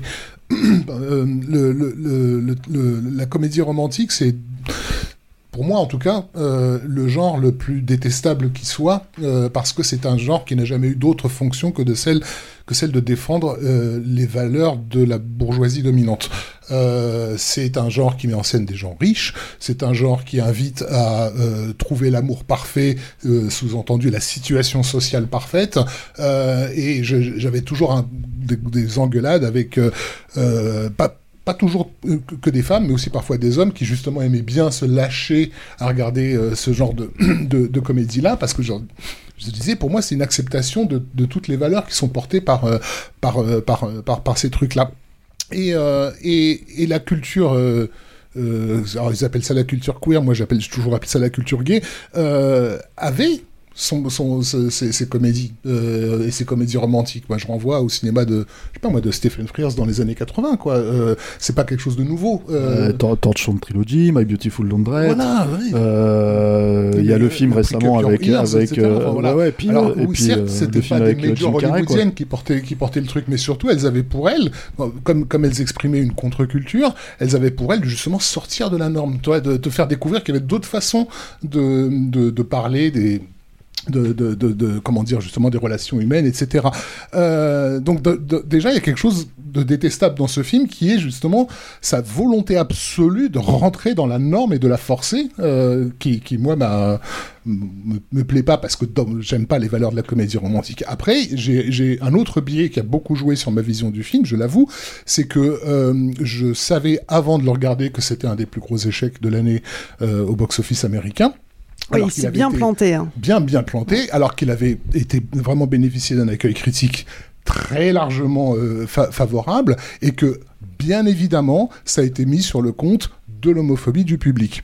Euh, et là-dessus, le, le comédien principal, suivi ensuite par le réalisateur, ont vraiment euh, mis, euh, mis cet échec uniquement sur, sur, cette, question, sur cette question du rejet de, de, de, ce que de, de, de ces communautés, on va dire. Alors, j'ai pas lu ça, formulé ça comme ça, parce que j'ai lu des interviews du réal et il disait plutôt le public hétéro n'est pas allé voir le film. C'est pas qu'il l'a rejeté, simplement ça ne l'intéressait pas. Le comédien, euh, je- je- j'oublie volontairement son nom, je- mon cerveau refuse de le retenir, je l'appelle, moi je Billy l'appelle- Eichner. Ouais, je l'appelle Eichmann en fait parce que c'est- je, je- voilà, c'est c'est mon cerveau l'a retenu sous ce nom-là. bon. Euh, mais mais mais c'est quelqu'un qui s'est distingué ces dernières ces dernières années par une violence verbale ahurissante vis-à-vis euh, de, de- de- des trois quarts de la population américaine, qui passe son temps à les insulter à la télévision, à la radio, etc. c'est un type- personnage. Oui, c'est un personnage. Le fait est que c'est euh, l'échec du film est attribué aussi à, à- à- à tout ce que lui porte euh, à- avec lui. C'est c'est pas c'est pas du tout un comment dire, c'est pas du tout un, mi- un- un militant soft, si tu veux. C'est quelqu'un qui, qui, qui cherche à culpabiliser, à, à te faire comprendre que tu es une mauvaise personne, en fait, et que tu es de la merde, en, gros. Et, et c'est Encore une fois, pour le coup, euh, tu vois, je te suis pas trop parce que En fait, le truc, c'est que moi, je- j'aime bien le film, ça va, tu vois, je veux pas, euh, comment dire, voilà, mais en fait, mon problème avec le film, on va dire, c'est c'est plus que c'est- je trouve ça extrêmement classique. C'est de la tu merde, vois, dans, c'est- non, classique dans, son format de, de, de, comment dire, euh, de comédie romantique, quoi. Mais en fait, le truc, c'est que, comme beaucoup de comédiens de stand-up ou de machin, en fait, il joue un personnage très spécifique qui le mène jusqu'au bout. Donc pour moi, en fait, si tu veux, euh, c'est un mec qui a une popularité, parce que tu peux, enfin, tu vois, je veux dire, euh, euh, c'est pas sa non-popularité qui fait que le film existe. Je veux dire, si le film s'est monté sur son nom, c'est aussi parce qu'il est populaire. Donc du coup, le personnage qu'il joue, c'est un personnage de, qui est un personnage classique. Populaire ou parce qu'il est porté? C'est pas, Non, pas, non, pas homo, la même attends, chose, attends, homo ou pas, tu vois, je veux dire, peu importe, tu vois, je veux dire, c'est un personnage classique de mec détestable dans la stand-up, en Mm. fait, si tu veux, c'est pas un truc. euh, donc, pour moi, en gros, euh, je, je suis même pas sûr que ce soit ça le, le fond du problème, quoi. Après, le truc, si tu veux, c'est que vendre le film juste sur l'idée que c'est la première euh, comédie romantique, machin. Ça, c'est pas vrai. En fait, c'est aussi, aussi, aussi bête que ça. En fait, c'est-à-dire, il y a ce film. euh, Parce que là, on parle du studio, mais ça n'a pas vraiment de valeur. Les gens vont pas voir un film parce que c'est le studio qui est derrière. La valeur, c'est qui est dedans. La valeur, c'est de quoi ça parle. Et le truc, c'est que par exemple, ce film avec euh, Jim Carrey, qui est une énorme star, quoi, euh, avec Ewan McGregor, Philip Morris, c'est, ça avait être un film indépendant. C'est un film qui est sorti comme une vraie sortie cinéma et qui a même été plus vu en l'occurrence que Bros quoi. Donc le truc que je veux dire par rapport à ça, c'est que ça c'est encore un argument de vente, etc., etc. Mais le truc c'est que euh, moi je suis, je, sais pas si j'en, enfin je sais, je, ouais, je sais même pas si c'est euh, volontairement, euh, comment dire, si on peut vraiment appuyer l'idée. Euh, comment dire que ce soit forcément soit l'homophobie soit euh, si tu veux la, Non, la la la- l'aspect détestable du mec Moi, tu vois qui fait moi, que je quoi pense tu vois. que je pense que ce que ce, que ce type s'est créé comme image aux États-Unis justement auprès de auprès d'une grande partie du public est, est la raison principale. Il y a, il y a- il y a une forme de, de pas de vengeance mais de, de oui c'est ça de, re- de, de refus de, de, de, de- de jouer le jeu. Oui, mais en France, le film marche pas non plus et les gens le connaissent pas en parce France. que, parce que le, pour le coup, là, le- le- là les, les comédiens sont pas connus en France, euh, contrairement aux États-Unis. Mais justement, c'est plus large. En fait, je vais être plus large que ça. Je suis désolé. Raph. Le truc, si tu veux, c'est que tu vois, il y a trois ans, il y avait un film qui est sorti pareil chez- avec Judd Apatow, qui est une, co- une comédie, euh, comment dire, avec des gosses qui foutent le bordel, qui est un espèce de pseudo super bad, mais euh, tu vois, avec des gamins de 12 ans, ça s'est planté aussi. En fait, faut avoir conscience d'un truc. La comédie pure et dure, et c'est-à-dire celle que produit Judd Apatow, parce qu'il est derrière, si tu veux, ne marche plus au cinéma. C'est-à-dire, il n'y a plus de comédie au cinéma. Tout ça, maintenant, ça s'est transféré sur Netflix. Euh, le public ne paye plus pour voir ce genre de choses. Je pense pas que ça soit une question. euh, vraiment, là, c'est un truc large, enfin, qui est beaucoup plus large, qui fait que, en fait, on ne va plus voir ces films-là au cinéma. Mais en Et, tout cas, euh, moi, et quand je, suis allé, vente. quand je suis allé à la sortie du film, ils l'ont dit dans le micro-trottoir, la salle était blindée. Oui, mais c'est une petite Je salle. pense que c'est un euh, des tu derniers vois, euh, UGC peut-être à le passer euh, voilà, sur Paris, parce que là, je sais qu'il passe plus trop dans les, dans les autres UGC. C'est pas un succès, hein. le film n'est pas un succès ni en France, ni aux États-Unis, ni nulle part. Mais le truc, encore une fois, c'est. je pense que c'est dans la logique du genre. Pas dans la logique de, comment dire, euh, de, de ce que ça raconte ou, ou de ce que c'est ce que c'est militant. Parce que ça, c'est un autre point que je, je reprendrai un tout petit peu Marie là-dessus. En tout cas, moi, je suis pas d'accord avec toi. C'est que si c'est un film euh, euh, militant sur ce point-là, en fait, sur euh, l'homosexualité, et du coup, parce que bah, il tient un musée LGBT, il tient, enfin, il y a tout un truc comme ça, etc.. Il y a un énorme débat qui va les scinder les deux personnages en fait, qui est lié justement à l'histoire de, comment dire de la communauté. Donc du coup, si, c'est, le sujet est là quand même. C'est-à-dire qu'en fait, en gros, alors, est-ce que c'est constitutif des personnages? On peut en discuter. Mais le truc, en fait, c'est que si, c'est appuyé. Tu vois, c'est pas, je trouve pas que ce soit un truc où euh, tu sors pas. Il y a ça et il y a aussi l'autre truc, mais qui est, pour moi, pour le coup, un des trucs que j'aime bien dans le film, c'est que t'as des vraies scènes de sexe. C'est-à-dire qu'en gros, d'un seul coup, tu te retrouves avec une, avec une liberté là-dessus, si tu veux, qui était, à mon sens, si tu veux, peut-être le truc où. Enfin, tu te foutais tout le temps de la gueule de ça dans, le- dans les comédies romantiques parce que tu, tu vois bien qu'ils qu'ils s'endorment en- habillés en soutif et en, tu vois, et en slip et tout ça. Donc, en fait, en gros, les faits que les mecs euh, arrivent à jouer ce, ce truc-là, bah, c'est plutôt bien, quoi. C'est- Ça fonctionne Et bien. c'est pas édulcoré comme ça peut C'est l'être. pas édulcoré, euh, après, voilà, c'est pas. Bah, sauf que ça, ça, ça, ça, ça- ça flingue ce qui est à la, à- à la base un des principes aussi de, de, de la comédie euh, romantique, de ce que j'en sais, euh, c'est que c'est un genre qui est basé quand même sur l'idée de la monogamie. Euh, Ah, ça, c'est intéressant. ouais. Et là, tu te retrouves avec un film où euh, littéralement les personnages se rencontrent, se rencontrent sexuellement dans une partouze. Euh, C'est-à-dire qu'en en gros, ils ont sexuellement, ils ont aucune raison d'être ensemble puisqu'ils ont tout, ils ont toutes les options qui leur sont euh, offertes dans, le- dans, dans une consommation excessive euh, Mais du, du sexe. justement, c'est où- super intéressant de, de démonter ces codes-là qui sont propres aux, aux comédies romantiques hétéronormées euh, pour, pour réappliquer ces codes. Tu supprimes la tension sexuelle. Est-ce que c'est vraiment un problème? Dans la comédie romantique, c'est central. Oh, Est-ce que, les- que, les personnages sont, sont, sont tendus pendant tout, tout le récit est-ce que tu as trouvé ça problématique dans ce film-là? Moi, ça m'a pas gêné du tout. il a détesté le film, ça va être Euh, difficile déjà, j'ai- de, déjà, considérer. un, problème avec le, le comédien principal et le personnage qu'il incarne, qui est basiquement une- un, un- un reflet de lui-même. J'avais des problèmes avec toutes les évocations politiques de- du film et des figures politiques qui sont euh, qui sont citées régulièrement, euh, euh, voilà, de, de- que- auxquelles le mec est affilié. Mais le fait est que euh, le, le- comment dire. La, la romance qui est censée s'établir euh, entre ces personnages n'est pas du tout euh, euh, motivée par, par, par, par la sexualité elle-même. Mais si parce que ça n'aura pas été crédible. Jusqu'à ce que- jusqu'à ce qu'au bout d'un moment, tu te dises, en réalité, leur truc, c'est qu'ils sont potes, quoi. Ils sont vraiment. Mais non, sont- mais c'est c'est simplement que si on avait réappliqué les codes de la rom-com hétéro classique, ça n'aurait pas été crédible, justement parce que ça colle pas à la réalité Mm. des choses. Euh, là, on a repris les codes d'une rom-com qui sont tout aussi irréalistes, mais qui s'appliquent bien à la communauté LGBT. Et donc, tu trouves Et- que ça fonctionne? Et donc, je trouve que ça fonctionne. Et c'est pas pour autant que j'adhère euh, au rom-com dans l'absolu. Mm. Euh, tout comme euh, je pourrais dire. Enfin, je, je- je n'adhère pas au principe des rom-coms, ça m'empêche pas de les apprécier. Euh, et là, euh, les valeurs que ça peut porter. euh, on sort des, des notions justement de monogamie, euh, d'hétérosexualité, etc. Et je trouve que À la fin- à sort- recette, pas- le bingo de la rom-com marche quand même. Le, le bingo de la Ouais, le, le bingo, tu parlais, Tu euh, coches Marie. toutes les cases. Voilà, tu coches toutes les cases du bingo, alors même que c'est réadapté pour coller à une autre culture. Mais en fait, on spoil euh, tout, on n'en sort pas. Ouais, mais bon. Mais en fait, on parle pas trop du film là. On parle de, de tout ce qu'il y a autour, etc. Ça, le truc, c'est que- Moi, il y avait, il y avait une série euh, créée par Darren Star avec Neil Patrick Harris là que j'ai vu juste avant. Je sais plus comment elle s'appelle. hein, vous la retrouverez. Unsingled, un truc comme ça. Et qui ressemblait vachement à ça, où il y avait exactement les mêmes, euh, les mêmes, euh, les mêmes codes, les mêmes principes euh, appliqués, euh, appliquer les codes, euh, comme, comme vous dites, euh, hétérosexuels de la comédie romantique euh, aux gays. Mais moi, c'est pas pour ça que je voulais voir le film. Je voulais le voir parce que c'était, produit par Joe D'Apato. C'est un type que j'aime bien. Euh, j'ai vu absolument tout ce qu'il fait. une bière et tout. Ouais, grave. Une bière ou pas Non, mais je trouve que euh, comment il- King of Staten Island, par exemple, je trouve que j'a- j'adore ce film. Mm. Je trouve que c'est un chef-d'œuvre. Euh, et je savais là que c'est pas lui qui le réalisait, c'était Nicolas Stoller.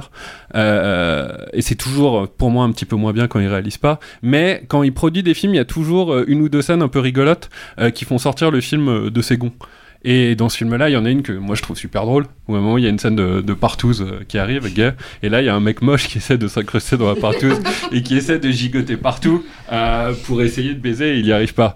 Euh, ce genre de scène, moi je, je trouve ça très très sympathique. Ça, ça, me- ça me permet d'avoir l'unanimité du film et de, et de, et de gommer, et de gommer beaucoup de ses défauts. Une autre scène aussi où le mec essaie des stéroïdes pour la première fois et il se met à tout péter dans un musée et, et devient complètement incontrôlable. Moi je trouve ça très très drôle. Euh, après, oui, c'est vrai ce que vous dites sur. Euh, voilà, parfois c'est lourd. En plus, c'est aussi euh, scénarisé. Je, je connaissais pas ce type, mais il est mégalo, hein, ça se voit. Un moment, il glisse qu'il chante bien, puis à la fin, il fait son numéro de chanson. Euh. Tout ça, c'est très chante pas hein. bien, c'est ça que tu veux dire Ouais, c'est très, c'est très attendu tout ça, mais ça reste assez sympathique quoi quand même. J'ai trouvé ça euh, assez rigolo à voir. Après, je sais pas sur le combat, etc. Pour moi, c'est- il est déjà fait le combat en fait. Euh, le film arrive un petit peu tard, si tu veux. C'est- c'est presque ça Mais peut-être pour fait. moi, euh, pour d'autres, euh, peut-être que c'est très bien qu'il arrive à ce moment-là dans la culture. Ça, je peux les pas gens dire. qui ont fait ce film te, te- te- te- comment dire, te, harponneront pour avoir dit un truc comme ça. Mais je pense pas, et je pense qu'ils s'en foutent, tu sais, moi je suis à Paris, les gens qui ont fait ce film, ils sont loin, euh, je pense qu'ils m'écoutent pas, les gens qui ont fait ce film, tu vois. Parce que- Parce que pour le coup, effectivement, il y a un gavage doigt. euh, euh, si, si, c'est si pas je- vrai. si je Attends, rappelais, si je a pas que un vrai gavage doigt, puisque le Oui. film, encore une fois, il est passé inaperçu. Enfin, je veux dire, il faut, faut relativiser par rapport. inaperçu, attends, Puis moi, ça m'intéresse la pas, en presse fait. américaine l'a porté à sa sortie, donc il n'est pas passé inaperçu. Et, et ça n'a ça servi à rien puisque le film s'est planté, c'est tout. que les- quoi. C'est juste que les gens ont zappé le truc. Non, ce qui m'intéresse c'est intéressant aussi de, voir qu'est-ce qui a pu provoquer cette indifférence. Euh, Qu'est-ce qui a fait qu'il n'y a pas eu, par exemple, il n'y a même pas eu de. De, de, de scandale, si tu veux. Euh, justement, on aurait pu s'imaginer à ce que des gens, pour le coup, homophobes, s'expriment euh, ouvertement sur, sur l'existence de ce film, etc. Eux non plus, ils n'ont pas, ils ont pas été présents. Mm. Euh, Bah, c'est- Il y a, y un côté fois, je pense fatigué, que- en fait, de,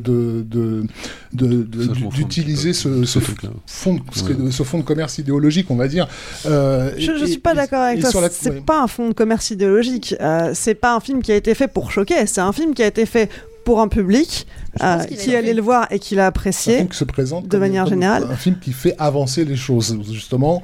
Euh, Bah, moi, je pense qu'il faut aussi quoi. avancer un peu les choses en termes de représentation, parce que pour le coup, les deux acteurs principaux euh, qui jouent des mecs gays sont gays. Euh, toute l'équipe qu'il a avec lui dans le musée, euh, donc toutes les euh, LGBT, euh, sont jouées par des personnes LGBT. Et euh, d'ailleurs, ils font deux trois vannes dessus sur, euh, oui, euh, les acteurs hétéros euh, qui jouent des cow-boys euh, gays torturés euh, pour avoir des Oscars et ce genre de trucs. Ouais, Et- ils préfèrent ça en plus. Ils préfèrent Ouais, les acteurs ouais, mais hétéros. voilà, mais en fait, je trouve que c'est assez marrant que ça parle de ça et que pour le coup, il se. bah, en fait, puis même, on, on- on disait, enfin, Stéphane, tu disais tout à l'heure qu'au final, euh, le film à la fin revient dans une structure très classique et tout, et revient dans un truc qui est un peu conservateur parce que quand même, la comédie romantique, c'est hyper euh, réac. Mais au, au final, bah, je sais pas, moi, je trouve ça un peu rigolo euh, au final que ils veuillent rentrer dans le rang en- en- après ce, fi- après euh, tout ce qui se passe dans le, dans le film. Je trouve ça assez. Enfin, moi.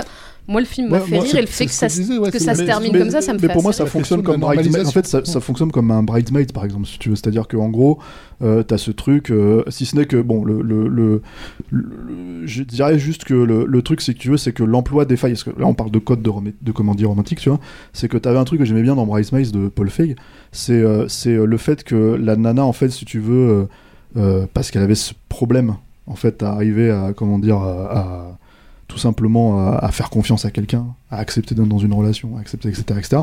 En fait, elle se mettait à faire du mal aux gens. Et en fait, ça créait des espèces de failles, si tu veux, qui euh, faisaient clairement, en fait, les gens lui faisaient clairement comprendre, t'as tort, tu devrais pas te fonctionner comme ça, parce que nous, on essaye de t'aimer, tu fonctionnes pas comme ça. Bon, tu prends, c'est un truc de code machin.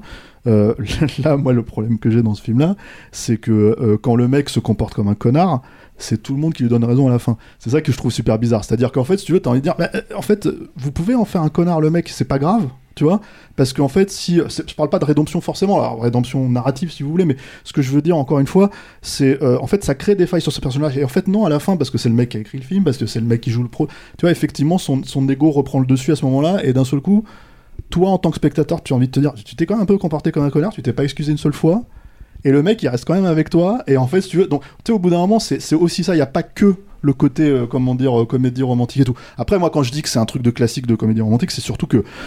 Bon, euh, bon, encore une fois, comme on a, on a parlé de Clerks tout à l'heure, hein, j'étais assez vieux pour, pour être allé voir Clerks en salle. J'étais assez vieux pour être allé voir quand Harry rencontre Sally en salle. Donc quand les mecs en font référence à ça, c'est quand même, pour moi, une des meilleures comédies romantiques. Rafik. Parce qu'il y en a des bonnes quand même, tu vois, ok? Donc il y a quand Harry rencontre Sally, bah tu vois, t'as envie de leur dire, vous avez pas le niveau, les mecs. Clairement, il n'y a pas le niveau, en fait, si tu veux, sur... C'est sympa, hein, Bros, hein, moi j'aime bien, hein, je trouve ça plutôt... euh, voilà. Mais, euh, enfin, tu peux pas citer ce film-là, et d'un seul coup, euh, en fait... euh, et juste pour reprendre des trucs de plot, en fait, si tu veux. C'est-à-dire que la scène finale de quand Harry rencontre Sally, elle fonctionne 100 fois mieux que la scène finale de, de ce truc-là, où encore une fois, effectivement, là, c'est un mec qui se met en avant. Mais voilà, c'est c'est- moi après, euh, comment dire, euh, moi je, enfin moi je me situe, je, je, ferais pas, euh, tu vois, comme toi, Raph, où t'as l'impression que en gros, si tu veux, euh, le film, euh, parce que, enfin, pour moi, le problème de ce truc-là, c'est qu'il est passé totalement inaperçu, ce film en vrai.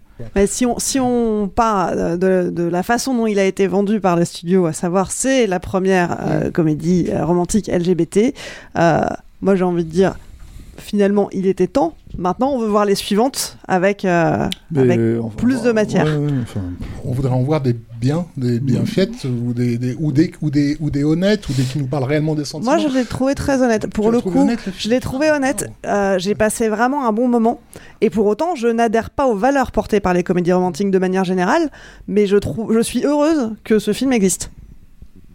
Ouais, Voilà. Moi, je, je, je sais pas si, en- enfin, encore une fois, bon, je, je ne suis pas concerné, on va sûrement dire que je euh, mansplain ou je sais pas quoi, etc. Mais peu importe.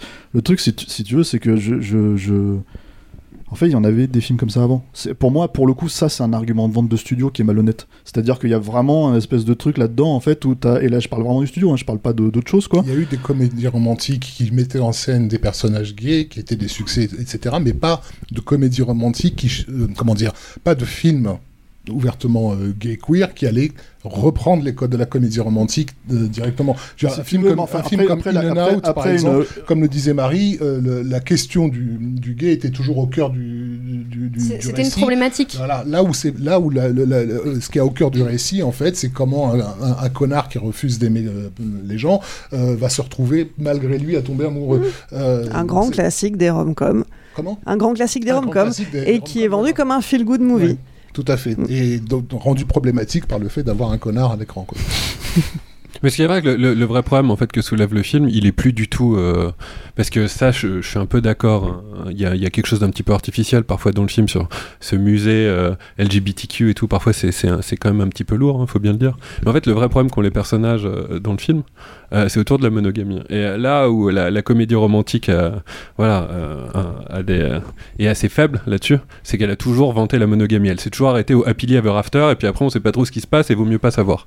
Et qu'il y a une forme de propagande là-dedans, dans la comédie romantique, qui est très forte. Et en fait, le film est assez intéressant, celui-là, sur la monogamie en fait. Parce qu'à un moment, lui, il dit non, non, on est open. Puis en fait, non, euh, ça l'arrange pas trop, etc. Et en fait, tout ce qui est intéressant et qui est vrai dans leur relation à eux, elle est plus du tout dans l'homosexualité, parce que maintenant, bah, c'est pour nous en tout cas, peut-être pas pour toutes les classes, euh, c'est complètement intégré. Elle est dans cette question de la monogamie. Et euh, la question de la monogamie, elle est intéressante. Elle est liée au monothéisme quand on la regarde dans l'histoire, dans l'histoire du monde, etc. Et ça sera un vrai sujet de film un jour. Ça sera pas celui-là, mais peut-être que c'est là-dedans en fait que vont aller les prochaines comédies romantiques. En tout cas, Bros, si vous voulez le voir, il est sorti en salle le 19 octobre. Rafik vous le recommande. Très chaudement. Le film suivant, il est sorti sur Netflix le 28 octobre et c'est un film d'animation, film signé Bill... euh, pas Billy Eichner, film signé... tu m'as tout perturbé. un, un film signé Henry Selick, c'est Wendell and Wild. Euh, donc Henry Selick, à qui on doit l'étrange Noël de Monsieur Jack, James et la pêche géante ou Coraline. Euh, film coécrit donc par Henry Selick et Jordan Peele. Jordan Peele, le Jordan Peele, le Get Out, Us et Nope. Euh, ce film, donc ce film. Wendell and Wild, raconte l'histoire de Kat, une ado orpheline et pleine de colère, et de ses démons personnels, Wendell and Wild, les fameux, qui vont lui demander euh, de les aider à rejoindre le monde des vivants. Euh, ce film a été réalisé en stop motion, et on y retrouve bah, notamment les fameux euh, Peel, Key and Peel, hein, les, deux humoristes américains. C'est donc le papa de, de l'étrange Noël de Monsieur Jack qui est aux commandes. Quel est votre retour sur ce film nous as pas fait de, de- de récit de, de, de quoi ça, de quoi ça parle donc? Si, mais j'ai- C'est un petit peu. il faut te réveiller. J'ai dit que ça raconte l'histoire de Kat, pardon, cette ado orpheline pleine de colère. Putain, j'ai- j'ai- Et ses démons personnels, elle l'a dit. Ouais, que- comme les tiens, quoi, tu vois. Toi, si on faisait un démon personnel sur toi, ça serait Bill et Cher et Bill et Cher et Non, mais il va falloir faire un, il va- va falloir faire un Clerks 3 sur moi, là, parce que là, je, je- je suis pas loin de l'arrêt cardiaque. Euh, moi, je me faisais une joie de, de, de- de- de regarder le film, et j'imagine mes collègues aussi, parce que bah, j'ai une grande affection pour, euh, pour Henri Selick, et notamment pour son côté complètement euh, euh, frappé du ciboulot, parce que c'est quelqu'un qu'il faut, faut revoir ses, premiers courts-métrages. C'était totalement ahurissant quand, ce type a déboulé dans, le milieu, parce qu'il est torturé, parce que, et, que, les artistes torturés ont le, comment dire, le goût de faire des, des- des créations complètement, complètement aberrantes.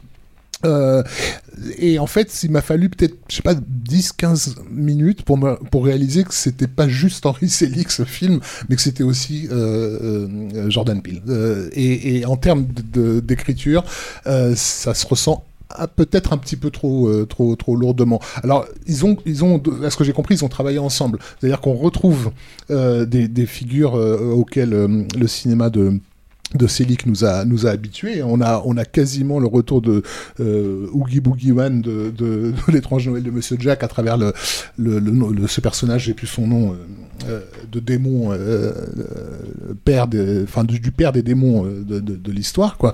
On retrouve la patte Selick effectivement dans dans, dans le caractère de cette jeune fille qui est entre deux mondes, comme l'était aussi à sa façon Coraline, et qui et qui doit affronter euh, euh, ses, ses plus grandes peurs et je pense que pour moi la meilleure scène du film de celui-ci de ce dernier c'est précisément le, la- la- comment dire euh, une séquence de euh, pas, pas d'initiation mais de, de cérémonial dans laquelle on, on l'a- on l'a fait littéralement affronter euh, visuellement euh, euh, euh, ce qui ce qu'il a le Ses souvenirs traumatiques. son, son trauma en fait et, et comment ce trauma l'a fait vivre jusque là et l'a fait tenir debout et comment elle va elle va elle va triompher de lui. Donc tout ça c'était vraiment ce que ce que ce que j'en attendais.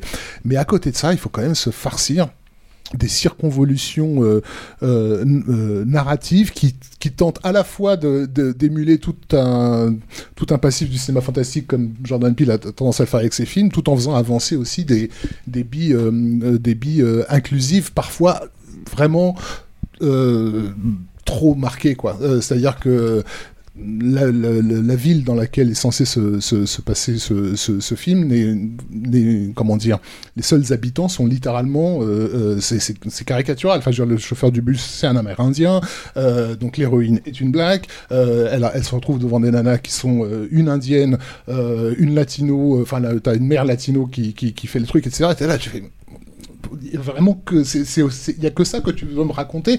Euh, tu peux pas oublier deux secondes et passer à autre chose quoi si tu veux. Ou alors euh, euh, unifie ton, casting et fais que des que, que, que, des afros je sais pas. Mais en tout cas euh, il il y, a, y, a, y a ce principe de, gavage inc- inclusif me me pose vraiment euh, au bout d'un moment un, gros problème quoi parce que ça me fait penser à des choses auxquelles euh, euh, j'étais pas prêt à penser en regardant le film. Moi j'étais prêt à rentrer dans un récit.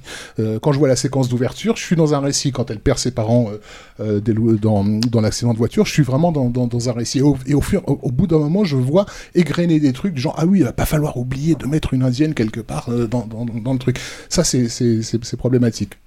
C'est un point quand même à, à noter parce qu'il y a, y a, à mon sens, euh, comment dire, un, un sous-texte politique qui se joue dans, le film qui est pas vraiment très fin euh, et, euh, qui porte sur la, question de, choisir, euh, euh, comment dire, la voie de l'État policier ou, euh, celle de euh, Ne regarde pas, j'ai pas vu. le T'as pas vu le film. Bon, en gros, il y a, il y, a, y, a deux- il y a deux bad guys dans le film, dont un a une, une coupe de cheveux très caractéristique, euh, Ouais, et clairement. voilà, dont, euh, dont le but est de faire de cette, de, de cette ville et de ses habitants une prison, euh, le- littéralement, et ils sont prêts à littéralement faire voter les morts euh, pour, pour, pour ça. Donc t'es là, tu fais merde, putain, lâche-moi. Vraiment, j'en peux Bah non, ça peut être bien. foutre, ça. lâche-moi. Non, ça peut être bien ça. Je suis pas d'accord. Même si c'est un peu lourd dans un cadre, dans le cadre d'un d'un film fantastique pour enfants et tout, arriver à mettre un contexte pareil, ça peut être intéressant. Je, je, je pense pas que ce soit le problème. Moi, ça me pose problème. Moi, je pense que c'est dans la dans la multiplication des plotlines Mm. et euh, que ça devient complètement confus. Parce que ça, ce sous-texte-là, en plus, euh, il faut savoir que l'héroïne arrive dans une ville, bon, qui la précède, où il y a des problèmes qui la précèdent, etc. Donc, elle va être le, le révélateur en fait de cette ville-là. Donc, tout ça, pour moi, non, euh, ça c'est euh, et, et même, euh, enfin, le, comme tu dis, euh, avoir de manière un peu insistante différentes ethnies, etc. Ça, ça me dérange pas non plus. Ça apporte presque du sang frais visuellement. C'est pas différentes ethnies de manière insistante, c'est que des ethnies. Mais c'est pas grave. Moi, ça me, moi, ça me dérange pas, ça. Ça m'a pas gêné non plus. Ouais. Euh, mais ce qui me gêne, par contre, moi, c'est euh, voilà la multiplication de euh, la construction d'un univers. T'as l'impression que parfois ils se disent tiens, on a oublié ça, donc on va rajouter un personnage.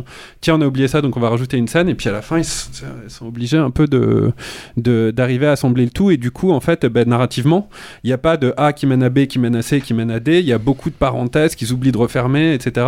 Et ça ralentit euh, le récit, malheureusement. Je sais pas ce que tu en as pensé. Ouais, mais- ouais, je pense la même chose que toi. En fait, il y a des, des moments où je me suis presque demandé si j'avais pas raté euh, un truc, parce que le film, été obligée de le regarder en plusieurs fois, euh, parce que j'étais en déplacement ce week-end, donc je l'ai maté en trois fois. Et en fait, à un moment, je me suis dit, mais je. J'ai avancé, j'ai pas Mm. repris au bon moment, et en fait, je suis retournée en arrière. Je fais ah non, non, j'avais j'avais bien tout vu. Parce qu'en fait, il y, a des- bah, y a le personnage de cette euh, nonne qui s'occupe d'elle et qui lui dit Ah, mais t'es une fille de l'enfer, machin, qui lui explique des trucs. Puis en fait, elle sort des nouvelles règles comme ça. Ouais. Et en fait, je me suis dit, mais elle sort ça, mais comme si, comme si on le savait. Et je me suis dit, à ce moment-là, je me suis dit, est-ce que j'ai raté quelque chose avant et tout? Et en fait, non.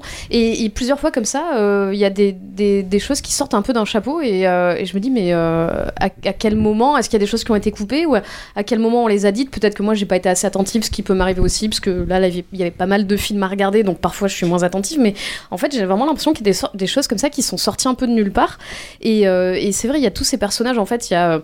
bah, euh, donc en fait le film, bah, on le disait tout à l'heure en antenne, le film s'appelle Wendell and- Wild et c'est même pas eux les personnages principaux, c'est l'histoire de cette gamine, bon et de ses démons qui font partie d'elle, mais euh, tout autour il y a euh, bah, le- les trois filles de la classe qui veulent être copines avec elle, il y a euh, l'autre personnage, l'autre enfant qui est tout seul euh, dans son coin, il y a euh, donc cette bonne sœur, il y a le gardien qui est sur un fauteuil roulant qui emprisonne des démons, on sait pas d'où il sort non plus. En fait, j'ai l'impression qu'il nous manque un peu de l'origine story, ou même en quelques mots ou en une scène hein, de ces personnages-là. Il y a bah, les deux méchants qui sont les parents d'une des gamines qui veulent ouvrir une, prison là où était la brasserie des parents de, du personnage de Kat. Qui a brûlé dans un incendie criminel. Et tout le monde est mort dans la ville et en fait ça nous, à chaque fois ça nous, dit, ah oui, ça nous ramène ah oui mais en fait eux ils étaient là puis eux il s'est passé ça et euh, en fait moi j'étais j'étais perdue. Je me suis dit qu'est-ce- en fait qu'est-ce qu'on veut nous raconter? Quel est le point de vue de ce truc? Euh, parce que moi je pensais bêtement en voyant l'ouverture du film que c'était l'histoire de cette gamine qui devait dépasser son trauma comme on a vu dans beaucoup de films un truc assez classique. Et en fait il y a toutes ces toutes ces trucs là il y a aussi j'oubliais parce qu'il y en a tellement qu'on les oublie. Il y a l'histoire de ce prêtre qui est le, le, le- le- le- enfin qui garde cette école, qui s'occupe de cette école, qui meurt, qui est ressuscité par les démons. T'as aussi bah, qui a besoin d'argent pour Voilà. en plus sauver l'école. et t'as donc ces deux démons qui veulent ouvrir un parc d'attractions et euh, qui, so- qui réveillent les morts. Donc après, t'as tous ces morts-là aussi qui se réveillent. Et c'est en fait, tu n- on ne suit personne. Et comme tu dis, les parenthèses sont ouvertes, elles sont Mm. jamais refermées. Déjà, elles sont même pas toujours très bien ouvertes. Tu sais même pas exactement quand elles commencent. Et moi, ça m'a un peu perdu. Et c'est Mais je te confirme, moi je l'ai vu, moi je l'ai vu en, en une fois et j'ai dû revenir en arrière aussi Ouais. parce que des fois effectivement il y a des informations Ouais. très importantes qui sont données littéralement au détour d'un dialogue. Donc effectivement c'est la pire la pire façon de procéder quoi. C'est pas euh, comme le dit euh, Eric, c'est pas euh, il n'y a pas une mécanique du récit qui fait que euh, une chose en entraîne une autre. Donc je te confirme qu'effectivement le film est, est très confus euh, euh, à ce niveau-là. Et sur la question du point de vue, de ce que j'ai compris, euh, c'est qu'au départ il devait être effectivement question que les personnages de Key and Peele soient le point de vue euh, privilégié du film, c'est-à-dire que le récit nous soit raconté à travers leur regard à eux, donc qui sont les donc les deux démons qui s'occupent des cheveux de de, de ce grand diable euh, sous terre dont on, dont on nous m'échappe, Euh, et c'est en cours d'écriture qu'effectivement ils se sont aperçus que bah, en réalité le personnage qui évolue le plus et donc qui a le plus euh, C'est Belzer, je crois. Comment? Belzer, je crois. Belzer, ouais, le, gros, le, le gros, le gros diable.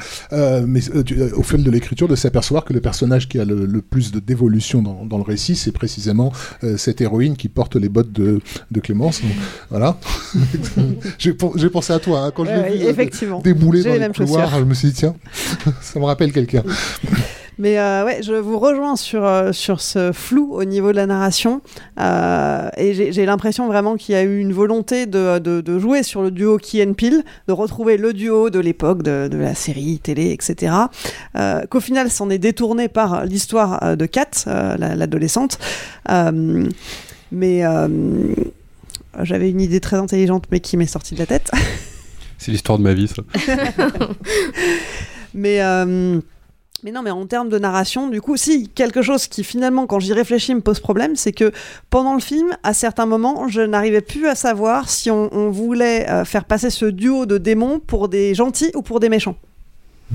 Et c'est quand même problématique parce qu'au départ, ils sont sympathiques. On les voit comme euh, un espèce de duo comique, c'est un petit peu Laurel et Hardy, etc. Ou Abbott et Costello plutôt, ce qui est un peu la référence, je pense, chez eux. Et, et, et par la suite, ils deviennent euh, des, des démons plutôt malfaisants qui vont nuire euh, au personnage de Kat pour redevenir gentils à la fin. Donc il y a un manque de cohérence narratif à aussi à ce niveau-là. Mais d'ailleurs, t'as fait, une, as fait une, un espèce de lapsus quand t'as résumé le film et qui est hyper révélateur. T'as dit que c'était ses démons intérieurs. Ce qui aurait dû être en fait quelque part où tu cherches une cohésion comme ça en fait, où tu te dis comment on va li- lier ces démons euh, à ces personnages-là, Mm. et ces personnages-là en fait sont extérieurs à la, à la diégèse. problématique Ouais. de l'héroïne, ouais. Donc, Mm. euh, mais du coup en fait, ce joyeux bordel, c'est aussi. Alors que c'est elle qui les invoque, c'est elle qui les fait Ouais, venir euh, euh, dans le monde des humains, etc. Donc effectivement, euh, euh, ils ont pas, ils ont pas, ils ont pas raccordé les, les, les, les- les pièces quoi. Il y a- là, on, a- on donne l'impression de taper sur le film. J'aimerais Ouais. bien qu'on on dise aussi du Bah bien. Parce que néanmoins, visuellement- visuellement, c'est quand même, euh, c'est quand même, ça se pose là. Effectivement, euh, euh, comment dire, il y a, euh, c'est super bien animé. C'est Comme magnifique. c'est surprenant, c'est vachement bien animé.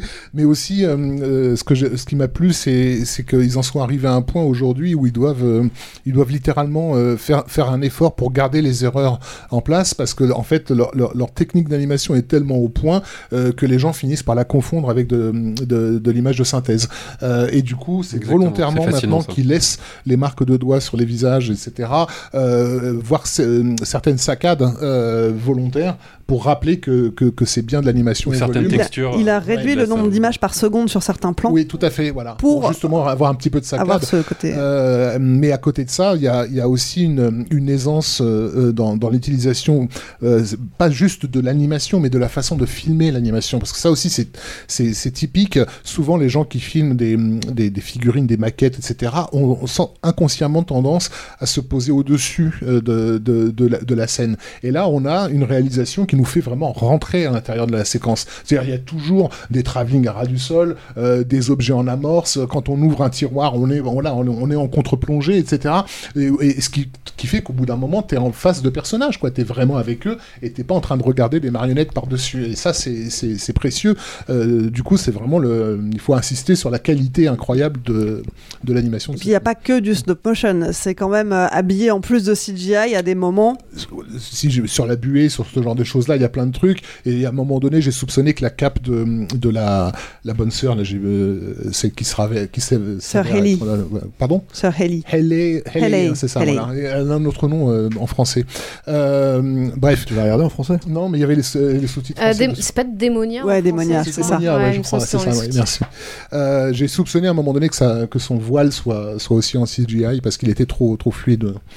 Et c'est vrai qu'il y a des super idées visuelles, euh, rien que dès le début, là, l'espèce de parc d'attraction sur le ventre du, du démon, euh, euh, le, bah, le- l'ombre projetée de, de- du trauma de, de Kat avec, sa, avec la voiture et le, qui rappelle l'accident de ses parents et tout. Il y a des idées qui sont mortelles, même le design des personnages, les, les bonnes sœurs qui ressemblent à des, à des pingouins, là, qui sont toutes petites, toutes machin dans leur costume, le, le prêtre, une fois qu'il revient en mort-vivant avec sa tête enfoncée et tout, il y a des, des super idées qui, euh, moi, visuellement, me marquent peut-être un peu moins que euh, Mr. Jack, parce que quand je l'ai vu à l'époque, j'étais petite et donc euh, bah, ça m'avait un peu plus euh, traumatisé. Mais je pense qu'il y a des, des- des belles images euh, aussi euh, dans, dans ce film. Et, et c'est marrant de voir que chez Henri Selick, le- l'enfer, c'est un parc d'attractions littéralement. Euh, parce que c'était déjà le cas dans son film Monkey Bone, hein, où le, le héros euh, mourait et se retrouvait littéralement dans un parc d'attractions infernal. Euh, c'est un film en live euh, avec Brandon Fraser. Euh, Avec, avec de la stop motion. Comment Avec de la stop motion. avec de la stop motion de- pour les créatures de, de- infernales, mais, euh, mais, mais, mais en fait, l'hystérie euh, du, du parc d'attractions, il l'associe en fait à, la, bah, à une vision de l'enfer. Euh, bah, c'est de toute façon cl- clairement quelqu'un de très angoissé qui, euh, euh, qui a une vision très, très personnelle de, de, de, de ce qui se passe au fond de lui. Quoi. Puis il, avait été, il a été victime de, de quelque chose d'assez triste en fait, Henri Selick au début de sa carrière, c'est que si on demande à beaucoup, même des gens qui sont cinéphiles, qui a réalisé euh, l'étrange Noël de Monsieur Jack, beaucoup de gens vont dire que c'est Tim Burton, alors que le mec faisait, euh, je crois qu'il bossait 20 secondes par semaine pour faire des bouts de film. Enfin, a bossé comme un, malade sur ce film. Évidemment, Burton a, beaucoup apporté, hein, mais, mais a quand même été derrière, un- derrière des idées qui sont phénoménales dans ce film qui est, moi, je pense, un chef-d'œuvre. Et euh, je pense que Selick aussi, là où on est peut-être un petit peu dur sur le film, et je pense que c'est un problème de technique, hein, le scénaristique euh, dont souffle le film. Je pense qu'il y a un problème de toujours chez Netflix de révision des scénarios qui est pas fait. Et ça se voit là dans ce film-là où il y a quelqu'un qui dit non mais en fait là faut nettoyer. hein. Et souvent les films sont pas nettoyés euh, chez dans les productions Netflix. hein. Et là dans, dans, dans ce film-là c'est d'autant plus dommage que euh, bah, les cinéphiles attendent euh, attendent Henri Selick. Surtout qu'il a eu beaucoup de projets là récemment qui étaient juste tous plus démentiels les uns que les autres qui se sont pas faits. Il y en avait un qui s'appelait Shadow King hein, qui devait faire avec Mhm. Disney euh, sur l'histoire d'un ado avec des doigts longs qui se rend compte qu'il a des super pouvoirs quand il fait des ombres chinoises et les ombres chinoises s'animent. Euh, C'était une idée super ça pour Selig, donc on se disait ça ça va être génial. Euh, après je crois qu'il avait un projet euh, sur Hansel et Gretel qui s'échappent des contes de Grimm et qui vivent de nouvelles aventures, donc ça on l'attendait énormément aussi. Et après cerise sur le gâteau, ça a été un des jeux du mois PlayStation Plus là récemment. Il devait faire l'adaptation de Little Nightmares qui est un super jeu vidéo et qui était parfait pour l'univers dans les Selick. Donc euh, quand on a entendu euh, qui faisait ce film, évidemment euh, voilà, on, est- on a du mal à, à faire tomber Selick de son piédestal. Moi en plus j'aime beaucoup James et la peste géante, enfin je suis particulièrement j'aime beaucoup le type quoi. Donc c'est aussi pour ça que voilà quand quand on si c'était un premier film, je pense qu'on serait extatique devant le niveau de mise en scène du film. Là on le prend presque pour acquis tellement le, le génie de ce mec là en fait Mhm. a été complètement assis par Ouais, ce qu'il a fait temps, avant. il y a des, choses que j'avais pas vues chez lui, comme justement cette façon de, comment dire, d'animer des, figurines en deux dimensions euh, dans, le parc d'attractions justement là, tous ces enfants qui ont été euh, emprisonnés, Euh, même les personnages de Key and hein, ils ont, ils ont une, une- comment dire, une géométrie euh, qui est plus une géométrie cubiste dessinée euh, que en volume, et en fait, il les rend quand même en volume. Enfin, il, il s'amuse euh, encore une fois avec euh, avec toutes les techniques d'animation qui, qui sur sur un plan, en tout cas, voilà, de, de savoir-faire et d'artisanat, c'est impeccable. Euh, et après, il y a le problème de l'écriture. Bon, bah, si vous voulez vous faire un avis sur Wendell and Wild, il est dispo sur Netflix depuis le 28 octobre. One size fits all seemed like a good idea for clothes. Nice dress. Uh, it's a it's a t-shirt. Until you tried it on. Same goes for your healthcare. That's why United Healthcare offers a variety of flexible, budget friendly coverage for medical, vision, dental, and more. So, whether you're between jobs, coming off a parent's plan, or even missed open enrollment, you can find the plan that fits you best. Find out more about United Healthcare coverage at uh1.com. That's uh1.com. Petite pause entre tous les films dont on parle pour vous parler un petit peu de notre actualité. Euh, sachez que notre campagne, euh, notre campagne pour notre MOOC, le MOOC Capture Mag pour les 10 ans de capture, a été lancée mi-octobre sur KissKissBankBank. Petit rappel, un MOOC, c'est la contraction de book et de magazine.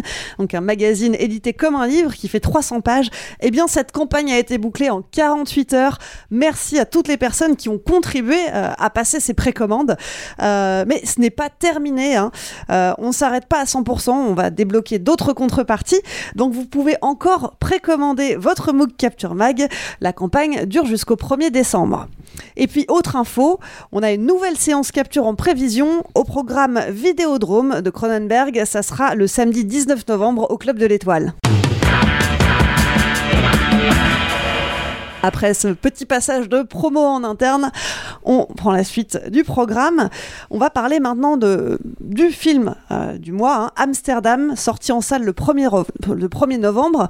Amsterdam, réalisé par David O. Russell, euh, à qui on doit Les Rois du désert, Fighter, Happiness Therapy ou encore American Bluff. Alors, Amsterdam, c'est l'histoire de trois amis qui se retrouvent mêlés malgré eux au meurtre mystérieux d'un général américain à la retraite. C'est basé sur une histoire vraie, le putsch de Wall Street, euh, une conspiration politique euh, qui date de 1933, qui s'est déroulée aux États-Unis et qui visait à renverser le président Roosevelt. Au casting, on retrouve Christian Bale, Margot Robbie, John David Washington, ou encore Anya Taylor-Joy, Robert De Niro, Zoé Saldana et Mike Myers, pour ne citer que bref, une belle brochette d'acteurs. Alors, qu'en avez-vous pensé de ce film? Stéphane, on t'entend pas depuis tout que- à l'heure. Bon, on m'entend pas parce que j'ai pas vu Wendell Wild, c'est tout. Hein. En plus, on l'a Euh, vu ensemble, donc moi je ouais, sais. euh, alors je sais, j'ai l'impression que tous mes amis ici n'ont pas euh, apprécié le film en fait. Très diversement. Très diversement.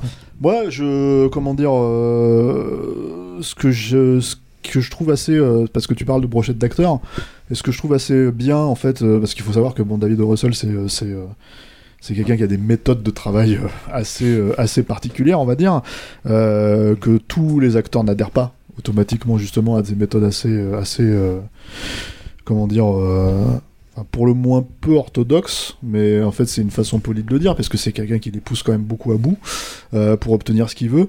Et mine de rien, en fait, sur ce film, là où je trouve que ça s'avère payant, c'est que on se retrouve en fait avec un vrai film de personnage. Comme moi personnellement, ça me manque depuis, euh, comment dire, euh, un certain moment dans le cinéma qui sort en salle, en fait dans le cinéma hollywoodien qui sort en salle, euh, et qui est je trouve une de ces marques de fabrique en fait. C'est-à-dire que, en gros, on peut parler de toutes les circonvolutions du récit qui sont parfois un petit peu, comment dire, on vous parlait beaucoup de structure scénaristique hein, sur Wendell and Wild. Là aussi, il y en a une qui est assez, parfois tortueuse et qui prend ses, euh, qui prend ses, euh, ses aises en fait dans les flashbacks et tout quoi. Euh, mais pour moi, en fait, ce qui porte le film vraiment, c'est cette amitié entre ces trois personnages là et le fait en fait que c'est eux qui insufflent en gros le rythme du récit quoi. Et C'est-à-dire qu'en fait, il y a, y a quelque chose de le fait de voir des personnages qui sont vraiment fêlés, c'est-à-dire détruits par la guerre, et qui, comment dire, continuent à en souffrir des années après. Parce que ces trois personnages, donc euh, le personnage de Margot Robbie, euh, de Christian Bale et de euh, John David Washington, se sont rencontrés euh, à la fin de la guerre 14-18. Elle était leur infirmière, voilà. Elle était leur infirmière, eux deux sont des gueules cassées. Voilà. Euh, ils ont été euh, défigurés euh, par, par la guerre. Voilà, et du coup, en fait, c'est-à-dire que ça rend pour moi le récit euh, euh, euh, plus attachant. C'est-à-dire que c'est, j'ai un point d'ancrage où je me dis, tiens, ce type de personnage-là, en fait, j'ai envie de savoir ce qui va leur arriver.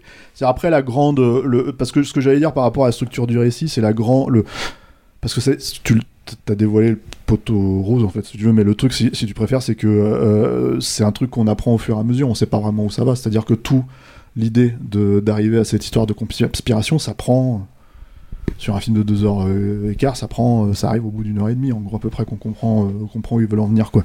Donc du coup, en gros, tu es attaché à l'idée de comment les personnages se retrouvent dans des certaines situations et doivent agir en fonction du temps qu'ils ont, en fonction de leur fonctionnement à eux, en fonction de comment ils arrivent à se retrouver puisqu'ils se perdent, ils se retrouvent, etc. etc.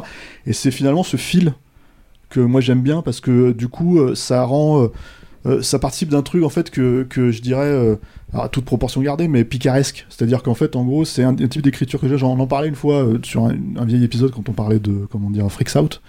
Euh, cette espèce d'écriture comme ça où en fait d'un seul coup parce que tu t'attaches à ces personnages là et que tu t'attaches en fait à leur caractère et à leur fêlure euh, euh, émotionnellement avec émotionnalité graphique voilà je tu vois le, le, le, le fait est que du coup tu as envie de voir où ça va alors après on peut on peut je, vois hein, parce que je vois partout un peu maintenant que le film est sorti que que bah il y a beaucoup de gens qui qui qui tapent un peu dessus etc., etc. moi je trouve que j'ai un copain, j'ai bouffé avec un copain hier qui m'a dit un truc, il m'a dit vous êtes les derniers à défendre un cinéma qui est en train de crever. Et du coup, en fait, ça m'a vachement fait euh, de la peine. Mais il l'a pas fait exprès, hein, évidemment, il le sait, il a raison en plus sur ce qu'il dit, quoi. Mais ça m'a fait de la peine parce que j'avais jamais vraiment percuté ça comme ça, quoi. Et j'ai pas envie à chaque fois de sonner la mort du cinéma, à chaque fois qu'on parle d'un truc comme ça, mais pour moi, en fait, un- qu'un film comme ça sorte en salle, aujourd'hui, euh, avec un vrai cinéaste derrière, en fait, si tu veux, qui peut avoir plein de, défauts, hein, plein de problématiques, en fait, dans son cinéma. Euh, quelque part, je trouve ça, euh, c'est subjectif, mais je trouve ça assez attachant. Et je suis content de voir ça, en fait, en salle. Donc, du coup, peut-être que, contrairement à mes amis, bah, je vais avoir une tendance à être moins, comment dire, moins dur avec le film. que voilà mais en même temps enfin tu vois on en a parlé en sortant on l'a vu ensemble moi j'ai vraiment apprécié le film pour euh, ces qualités là c'est à dire que euh, euh, j'aime les numéros d'acteurs euh, truculents. Tu vois j'ai pas de problème moi avec le fait que comment dire Christian Bell en fasse des caisses ou, euh, ce genre de choses. Euh, euh, John David Washington ouais j'avais pas trop trop percuté le gars jusque là et je trouve plutôt euh, plutôt bien quoi. Euh, bon Margot Robbie on connaît quoi ça va. Et fran- franchement elle est euh, comment dire euh, c'est plutôt une bonne actrice quoi. Donc du coup moi en fait quand on leur file des personnages avec des vrais euh, comment dire euh, enfin quelque chose vraiment à défendre euh, ouais ouais moi je suis parti sur euh, j'étais relativement content de voir et puis un film en fait, encore une fois, des personnages à contre-courant dans un film qui va à contre-courant. C'est ça aussi euh, toute l'idée, en fait. C'est-à-dire que, en gros, s'il y a euh, quelque chose à retenir, on va dire, de, du projet global, c'est ça pour moi.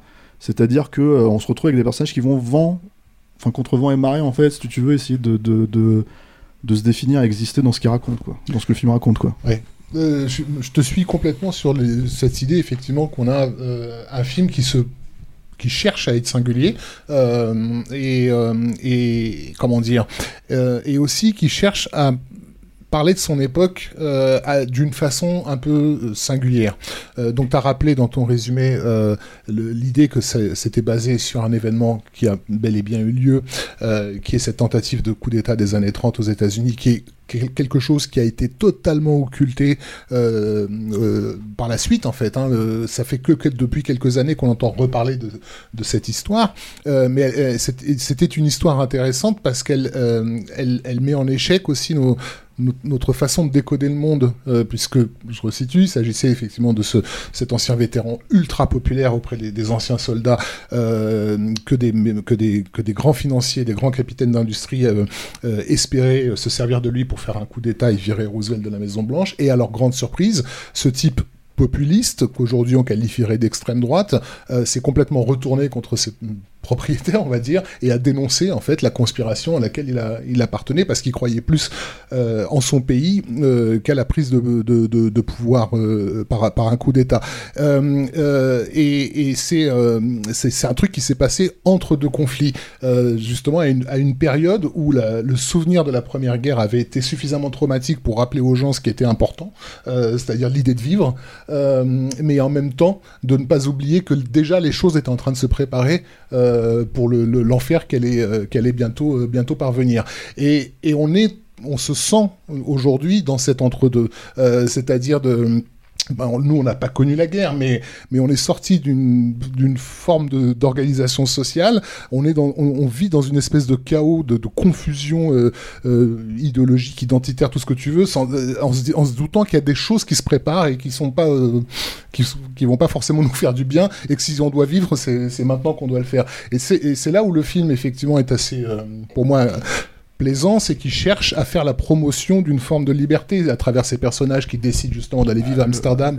Et, Euh, et ce qui s'est passé là-bas surtout, c'est-à-dire Voilà. que la façon dont ils ont pu vivre justement un espèce de havre de, de se- de- et puis de se réinventer un petit peu. Euh, et, et- il, il fait rentrer là-dedans des tas de choses qui viennent de, de, de- de partout. Euh, euh, Il y a tout un délire autour de la secte de, de, de la société de Toul, euh, cette société nazie euh, euh, ésotérique euh, euh, à, travers le personnage d'Anya Taylor-Joy euh, euh, qui incarne plus ou moins euh, Maria Orsic. hein. Maria Orsic, c'était donc cette nana qui bossait pour les, pour les nazis et qui prétendait être en contact avec les extraterrestres euh, grâce à, à ses, à ses longs cheveux, qui était une femme d'une beauté surnaturelle et en même temps avec un discours complètement euh, ésotéri- ésotérico-délirant. Eric connaît bien, on a, on a pas mal bouffé de littérature tarée, tu vois. Euh, et il y a des références marquées hein, dans le film à, à- Ouais, à ouais, Maria Orsic. Euh, de rappeler qu'effectivement ces grands capitaines d'industrie sont toujours euh, ils étaient là à l'époque ils faisaient des coups d'état ils ont jamais été inquiétés même s'ils ont été dénoncés par ce, général il n'y a jamais eu d'enquête qui a été, faite sur eux euh, parce qu'ils sont au-dessus des lois ils le sont toujours aujourd'hui euh, et ils nous préparent les guerres à, les, les guerres à venir. Donc il y a, y a- y a quand même un côté euh, c'est pas la façon avec laquelle, je dirais, tous les films militants de ces dernières années ont cherché à nous parler du monde, si tu veux. Euh, il prend des moyens détournés. Ça, ça m'a plu. Moi, il y a un truc qui me gêne énormément dans le film, par contre. je, je, je qualifierais pas le film de film militant. hein. Non, c'est pas, c'est pas parce que justement, il l'est pas. Parce que il te, il, il te, il te fait, il te, il te parle de la confusion. Donc il n'est pas là pour t'asséner un discours. Euh, par contre, il y a un truc qui m'a beaucoup gêné, c'est l'anachronisme. Euh, C'est-à-dire que oui, je comprends que tu cherches à parler de notre époque, mais on est quand même dans les années 30 et tu fais que tout ton casting se, comporte comme si on était, euh, on était dans les années 2000. Et ça, ça me pose vraiment un, souci. Il y a, aucune crédibilité dans les comportements en fait et dans, dans le vocabulaire, dans, dans, la gestuelle. On n'est pas du tout dans un film, film d'époque. Qui plus est, il a choisi, je ne sais pas pourquoi parce que c'est pas son style habituel de d'y aller à fond sur les sur les ultra courtes focales à un Mm. point enfin Ouais. voilà où c'est par moment c'est vraiment gonflant quoi parce que tu voudrais profiter de il y a de il y a de très beaux décors de très beaux costumes c'est un film c'est une reconstitution tu voudrais en, en profiter un peu et cette espèce de déformation d'image fait un- t'as l'impression de regarder un clip de, de un mauvais clip de rap euh, pendant, euh, pendant, pendant pendant toute la durée quoi donc ça c'est ça m'a posé aussi euh, Alors un là, gros souci. euh, alors, je- je- tu trouves que le film il ressemble à un clip de rap? Oui, dans les- tous ces travelling dans les couloirs avec la- euh, euh, en, en fichaille, franchement, moi, au bout d'un moment, j'avais l'impression, euh, j'entendais presque la musique euh, derrière, quoi. Et surtout, c'est anachronique. C'est pas du tout euh, euh, euh, une imagerie que tu associes avec, avec les années 30. Ouais, mais est-ce que tu l'associes par rapport au fait que tu as vu des films des années 30 qui, qui étaient donc des films modernes à l'époque Ou est-ce que tu l'associes en fait Non, mais à- quand, quand, quand, quand Polanski fait, fait Chinatown dans les années 70, il, il trouve un, un équilibre entre ce qui a été l'héritage de- de- du cinéma des années 30 et le, le filmage des années 70. Hmm. Mais, mais, mais, mais il n'a pas filmé euh, euh, Chinatown comme, comme French Connection, si tu veux. Moi, je trouve qu'il a filmé son film comme il a filmé Joy ou. euh, ou euh, Bah, ou, je trouve euh, pas, justement. Therapy, Je trouve quoi. que Joy avait été beaucoup plus texturé et beaucoup plus euh, fluide dans sa mise en scène.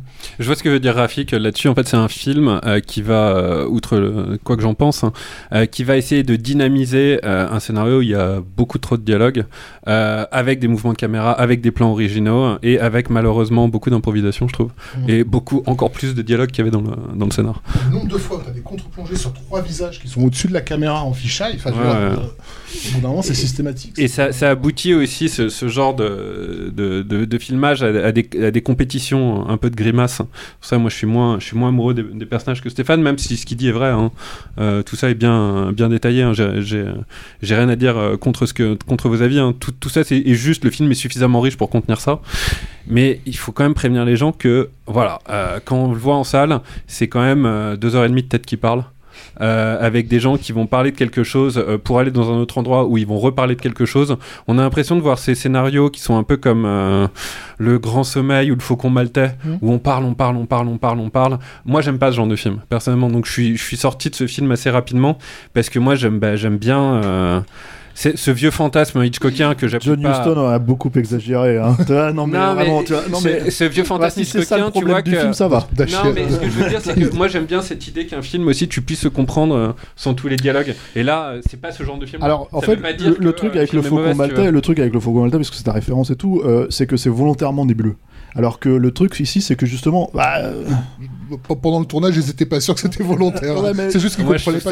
c'est pas un bon film, hein, le Faucon Maltais, hein, accessoirement. Ah, mais- D'accord, ok. Oui. Mais le truc, c'est que, en tout cas, ce que J'adore dire, c'est que là, là, ce film, il retombe sur ses pattes. Enfin, Moi, je veux je dire, ça va. tu- En fait, le truc, si tu veux, c'est que pour moi, la... J'aime bien la balade. Il y a un côté poupée russe euh, qui peut être gonflant dans les flashbacks et flash forward. et Ouais, ouais, oui, moi je peux comprendre qu'en fait la- Clémence elle m'a exactement fait cette réflexion en sortant euh, du film. Tu vois, elle m'a dit, ouais, ça, ça prend, moi ça m'a pas dérangé parce que j'aime, en fait je me suis, encore une fois j'ai tendance, j'ai tendance à apprécier les films qui épousent le caractère de leur personnage. C'est-à-dire qu'en fait, en gros, euh, euh, si le personnage me plaît. Euh, euh, euh, j'ai pas de problème à ce que le film, en fait, la structure du film et le, rythme du film, en fait, épouse ce le, comment dire, ce, rythme-là, ce ton-là. Du coup, bah, je me suis assez facilement laissé porter euh, tout en me disant bon bah à la fin on comprend où ça va. Enfin pour moi c'était assez clair. Le, le faucon maltais, euh, je mets au défi des gens de- de- d'expliquer ce que c'est- ce dont ça parle Ou- ou exactement. même de le revoir. Au, au grand bon. sommeil. Au hein. grand sommeil, ouais. Euh, faut qu'on J'ai j'ai pas, j'ai pas été gênée par la structure du film. hein. J'ai dit que je trouvais ça un peu bavard. J'aime bien les personnages, j'aime bien la façon dont c'est raconté. Les flashbacks, les flash-forwards ne me dérangent pas. Et j'aime beaucoup l'atmosphère qui s'en dégage. Mais comme dit Eric, je trouve que c'est trop bavard. Ah, c'est c'est fatigant à un moment. Ouais, je suis vraiment d'accord euh, avec toi. Elle est déjà euh, fatiguée. Bah ouais, ouais, moi ça m'épuise rien que d'y repenser. Non, mais en fait, je, je l'ai vu hier et j'ai. En fait, en sortant du film, je savais pas du tout quoi en penser parce que je me suis dit qu'il y a des choses que j'avais beaucoup aimées, notamment, comme tu disais, cette première partie qui est vraiment resserrée autour des trois personnages avec ce, ce flashback sur la, la guerre, leur rencontre et, euh, et l'espèce de parenthèse enchantée qui, vivent dans le Amsterdam des, années folles. Et, euh, et je trouve que la relation euh, qu'ils ont tous les trois, euh, donc deux sont amoureux et le troisième est leur ami, mais ils sont tous très proches. Et, c'est vrai que les, scènes sont très belles et- il y a finalement assez peu de dialogue à ce moment-là. Et moi, du coup, j'étais vraiment dans, dans ce truc-là, cette espèce de petit cocon dans lequel ils sont. Et, et quand lui, le, personnage de, de Christian Bale, veut partir pour retrouver sa femme et, sa vie, elle lui dit si tu pars maintenant, rien ne sera plus jamais comme avant. Et en fait, dans le film, à partir du moment où il part, rien n'est plus jamais comme vrai, avant. Mais vraiment, quoi. Et en fait, moi, à partir de ce moment-là, je, bah, comme tu dis, c'est des- vraiment des poupées russes où on va d'un endroit à l'autre, où il y a tel truc, tel truc. La caméra qui se met à tourner autour de ces personnages, comme le film tourne un peu autour du pot pour au final. Euh, je trouve qu'on met beaucoup de temps à arriver à un dénouement qui est finalement assez prévisible et on sait plus ou moins où, ça va aller.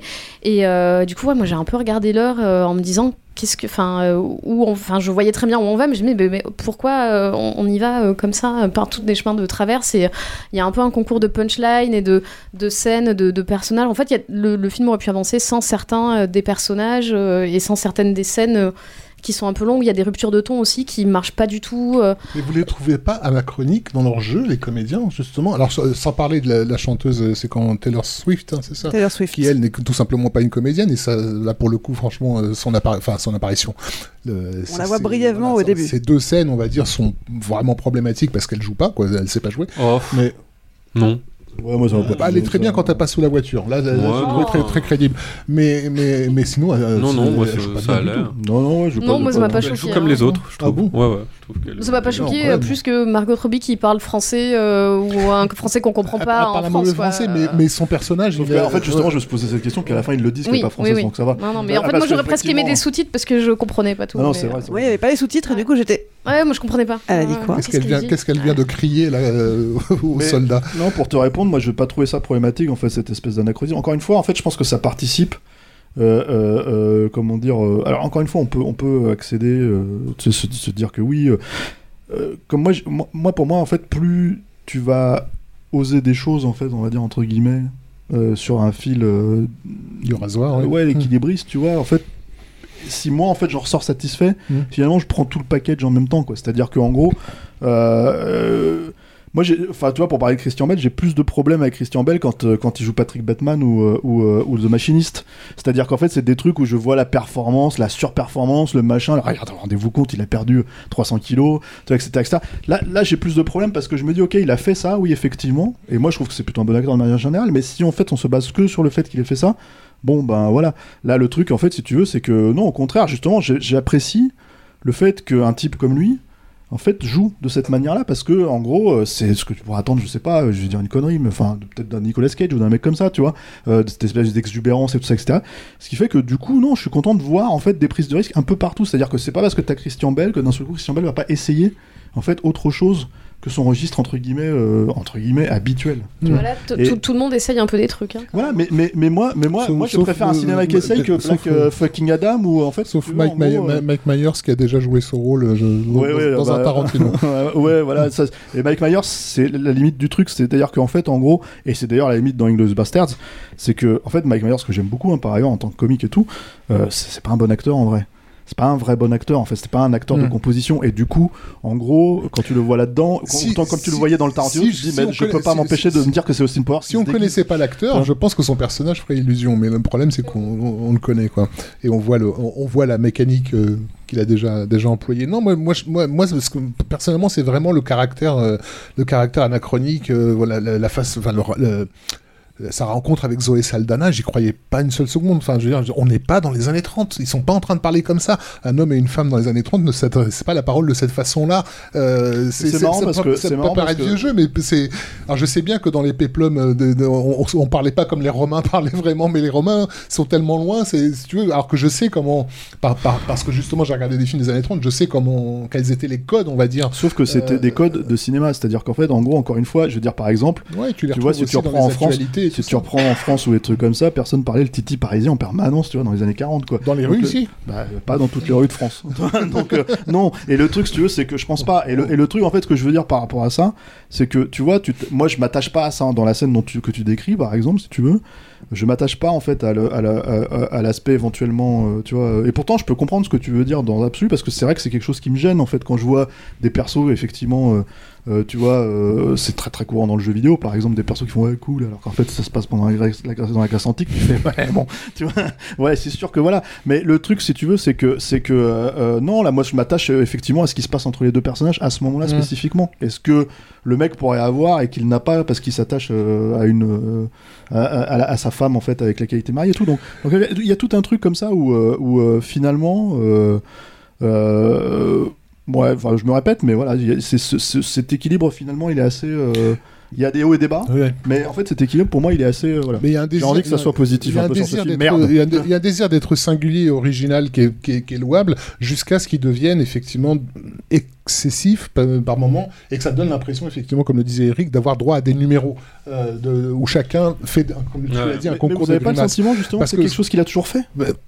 Bah en fait je sais pas moi quand je vois les rois du désert quand je vois euh, comment Non. dire euh, en fait c'est euh, après que le- le- dans les bons et les mauvais films hein, Mm. mais euh, le truc si tu veux c'est que moi j'ai toujours l'impression que justement en fait il y avait cette volonté et c'est ce que je, ce qui fait que j'ai toujours plus ou moins suivi le gars en fait cette volonté en fait d'aller à contre-courant en fait de, de, de ce qui est peut-être attendu dans les genres dans lesquels il s'investit quoi Oui, mais euh, encore une fois, là, là, on parle simplement de le caractère singulier. Et toi, tu as apprécié le fait, et tu, fais bien de le dire, tu as apprécié le fait d'avoir des personnages, donc des, caractérisations très fortes, euh, dans un cinéma qu'on est aujourd'hui complètement, semble, qui Et- en semble et dénué. dans le cadre de ce qui voudrait être une comédie aussi quand même Et- hein, parce qu'il y, a- c'est- il y a un aspect comique dans Et au-delà de cette caractérisation, ce que Eric euh, parlait de concours de grimaces, moi je le vois justement comme une caractérisation forcée. Il faut absolument être original. Le- euh, euh, tu parlais tout à l'heure de- de- d'Amsterdam, donc euh, qui est ce moment privilégié du film, mais c'est pas le début du film. Euh, le, le film il nous accueille dans un chaos complet avec ce, ce cadavre qui sont censés euh, ausculter en, en catastrophe avec cette dame qui les engueule parce qu'ils ont que deux heures euh,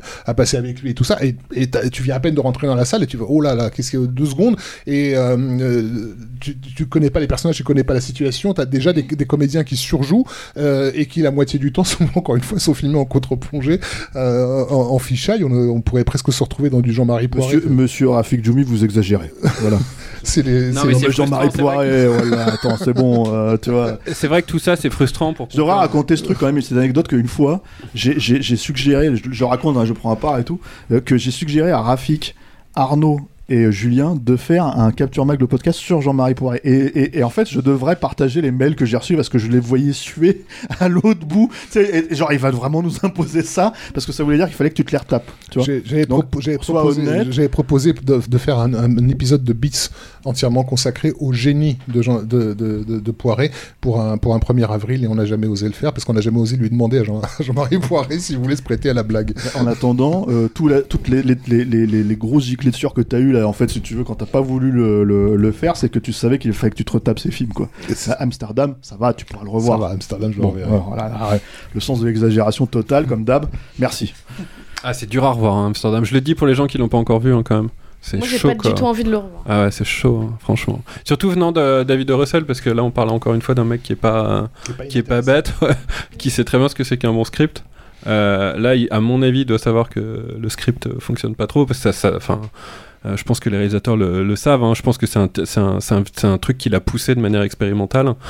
Euh, quand il fait ça dans un truc qui est cadré où les personnages évoluent, parce que même si t'aimes bien les personnages, ces personnages-là n'évoluent pas. À la fin, ils sont à peu près les mêmes qu'au début, Euh, toujours aussi grimaçants. Euh, quand tu regardes Silver Lining Play- Ouais, Playbook ou une fois, Joy, euh, non, je ne ou suis pas dans- d'accord, dans- mais bon, dans, ou dans ces films-là, il y, a une- il y a une vraie évolution des personnages. Il y a un, il y a un vrai changement euh, qui, qui va, qui va C'est construire pas- un peu c'est clairement pas Joy, hein, euh, bien sûr, c'est euh, pas Happiness Therapy, mais. Non, euh, c'est plus. si En fait, peu- on va plus, pour les gens qui l'ont pas vu, se situer du côté de American Hustle, qui est un film qu'il avait fait comme ça, un peu en improvisation, euh, un peu à l'arrache, comme ça. Moi, c'est ce que je sens dans ce film-là. Et euh, moi, aussi, moi, je préfère le David. Russell de euh, Flirting with Disaster, de Silver Lining Playbook, de, de mec qui sait écrire et qui cadre un peu son récit. Mais c'est subjectif, ça veut pas dire que j'ai raison et que t'as tort. Je préfère le mec qui fait des bons films que le mec qui fait des films moyens. Donc, non, euh, je, je préfère le mec non, qui non, cadre mais- ses récits, quoi, tu Ouais. vois, qui, est- qui est moins dans l'expérimentation à outrance. Moi, ça me fatigue.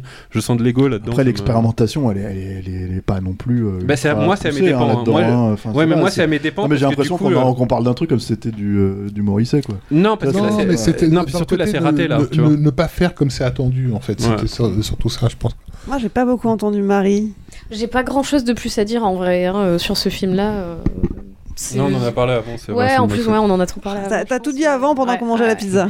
Non, non, mais ouais, non, je, je vraiment pas grand chose de plus à dire que, que sur, sur le film. Et puis, je pense qu'on a d'autres films euh, à- dont il faut qu'on parle après. Bah écoute, on a presque fini. Ça devait être la grande section, mais là, je pense qu'on a fait le tour finalement. Mais sinon, sur la géopolitique euh, des années 30 dont parle le film, hein, c'est assez compliqué, je vais pas me lancer là-dedans. Il y a un très bon article de Jeffrey Katz qui a été publié dans Slate là-dessus. Euh, qui est vraiment intéressant. Et je pense que ça, c'est une période qui est hyper intéressante de l'histoire. Un grand film, ça serait les rapports entre euh, Ford et Hitler. Henry Ford et Hitler, ce serait fascinant. Mais voilà. Voilà, ami euh, scénariste en herbe, si vous cherchez des idées, demandez à Eric. Non, non. Mais... euh, il saura vous inspirer. Si vous voulez aller voir Amsterdam, il est disponible au cinéma depuis le 1er novembre. Le film suivant, bah, on va être seulement deux à en parler. hein, euh, Stéphane, on est tous les deux à l'avoir vu. C'est Black Arma- Adam 2. Non, heureusement non. Non, c'est Armageddon Time. Armageddon Time. Film de James Gray, sorti, euh, qui va sortir le 9 novembre. Armageddon Time, euh, donc euh, une- la tranche de vie d'un- adolescent du Queens dans les années 80. On peut résumer ça comme ça. Oui, on peut résumer ça comme ça. Tu tu t'arrêtes là? C'est sur ce. Non, non, bah c'est c'est. Alors James Gray, qui est quand même un cinéaste, je trouve assez intéressant. Little Euh, Odessa, La nuit nous appartient. Voilà. Lost City of Lost Z. Of Z, Ad Astra. Exactement. Euh, qui, euh, je pense, fait peut-être son film le plus. euh, alors, j'ai deux lacunes dans sa filmographie. J'ai, alors, toi, tu as dû les voir. euh, Eric, j'ai pas vu Two Lovers et je n'ai pas vu euh, euh, The Immigrant. Paraît-il que Two Lovers. c'est Two Lovers, c'est génial. c'est The Immigrant, j'aime un peu moins, mais Voilà. Two Lovers, Mais donc en fait, je, m'avance peut-être un petit peu, tu me corrigeras, mais je pense qu'en fait, Armageddon Time, c'est son film le plus personnel euh, euh, avec euh, Little Odessa. Parce que c'est vraiment deux, euh, comment dire. euh, L'un est un film policier, hein, euh, c'est-à-dire Little Odessa. On a fait un podcast dessus avec Arnaud, hein, si vous voulez vous référer, euh, vous- vous- pour voir de quoi on parle. Et, moi, j'ai toujours eu ce truc, c'est que même si je trouve que c'est un cinéaste vraiment intéressant, euh, comment dire, euh, euh, j'ai toujours eu l'impression qu'il était resté sur ce coup de maître, qui était son premier film. Et j'ai jamais, j'ai jamais vu un film, donc à part donc Two Lovers que je n'ai pas vu, un film où il pouvait arriver à ce niveau de maestria. C'était comme s'il avait presque tout donné. Ce que je trouve intéressant du coup avec Armageddon Time, c'est que le fait qu'il revienne à quelque chose de très personnel, puisque je pense qu'il parle un peu de son enfance, à travers ce gamin. Euh, qui perd son grand-père, enfin qui, qui en gros a une relation très particulière avec son grand-père euh, qu'il va perdre en fait euh, à ce moment-là spécifique de sa vie où il est en train de se construire quoi. Euh, je trouve que c'est euh, comment dire, euh, c'est presque son film. euh, euh, encore une fois, enfin, on a cité plein de super films, hein, c'est-à-dire euh, La nuit nous appartient, euh, Le City of Z et tout quoi, mais c'est presque son film le plus euh, honnête de tout cela en fait, d'un seul coup en fait, et petit, intimiste, mais vraiment en fait, euh, du coup, euh, où il arrive à déployer une certaine émotion euh, que, que moi je trouve en fait ce- c'est un peu perdu dans son cinéma. C'est-à-dire que en gros, encore une fois, c'est un, un excellent cinéaste, j'insiste là-dessus, quoi. Mais je pense que c'est quelqu'un qui souffre un petit peu de son intellectualisation.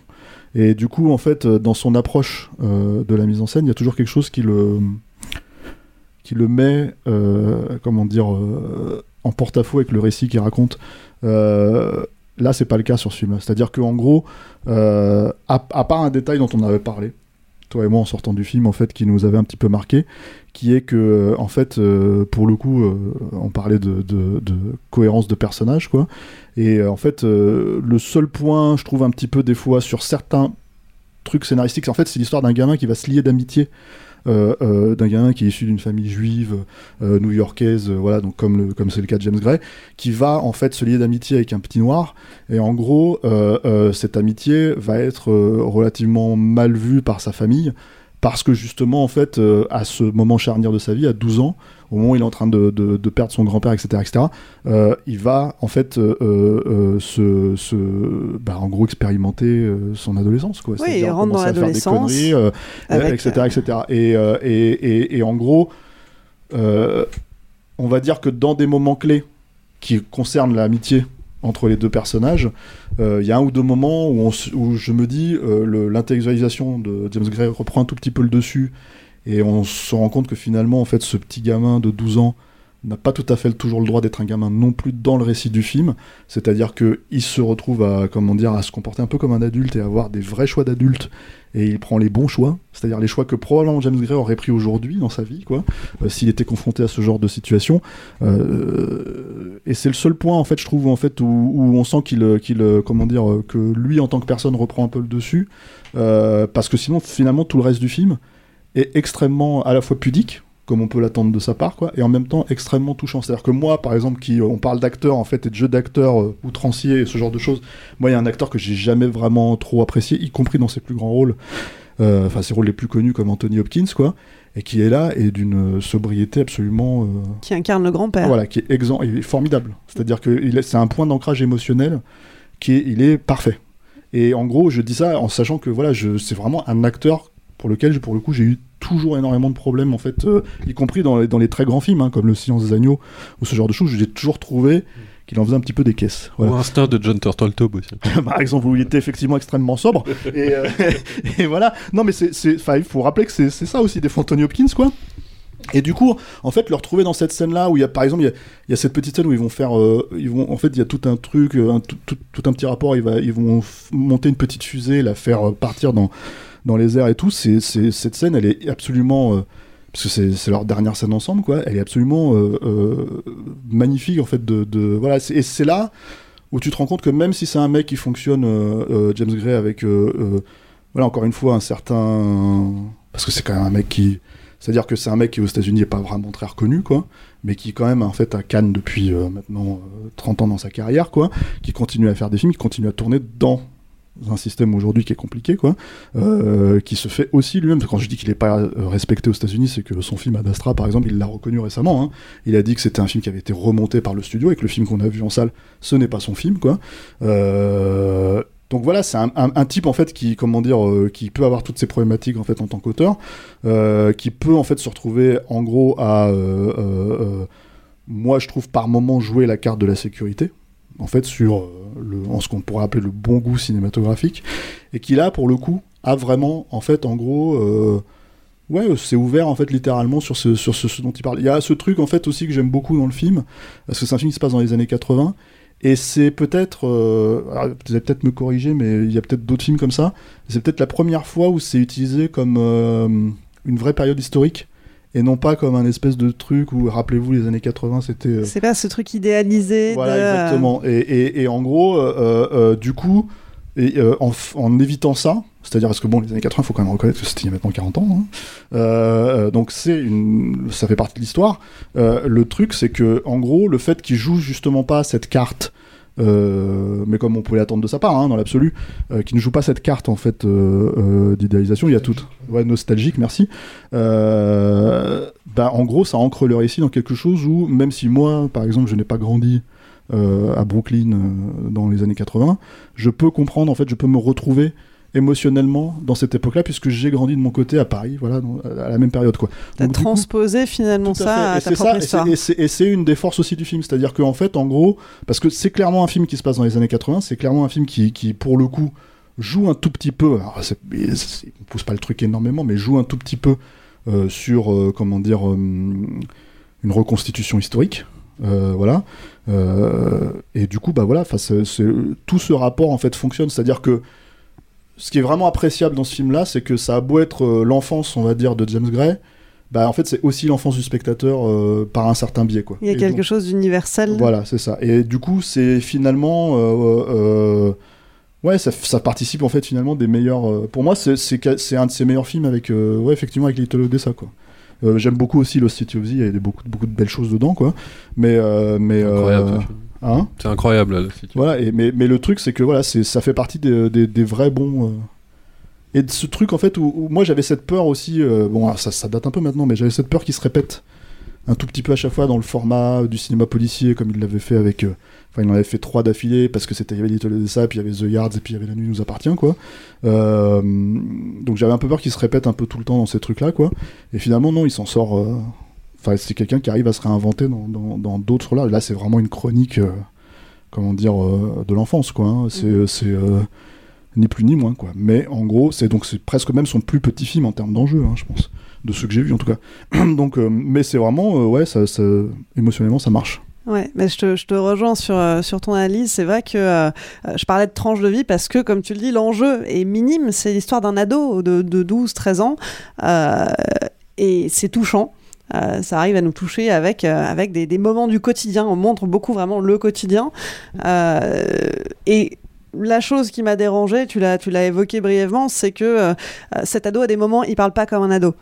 Même dans les années 80, il, il parle comme un adulte, il se comporte comme un adulte à certains moments, ce qui détonne un petit peu avec ce qu'on pourrait attendre.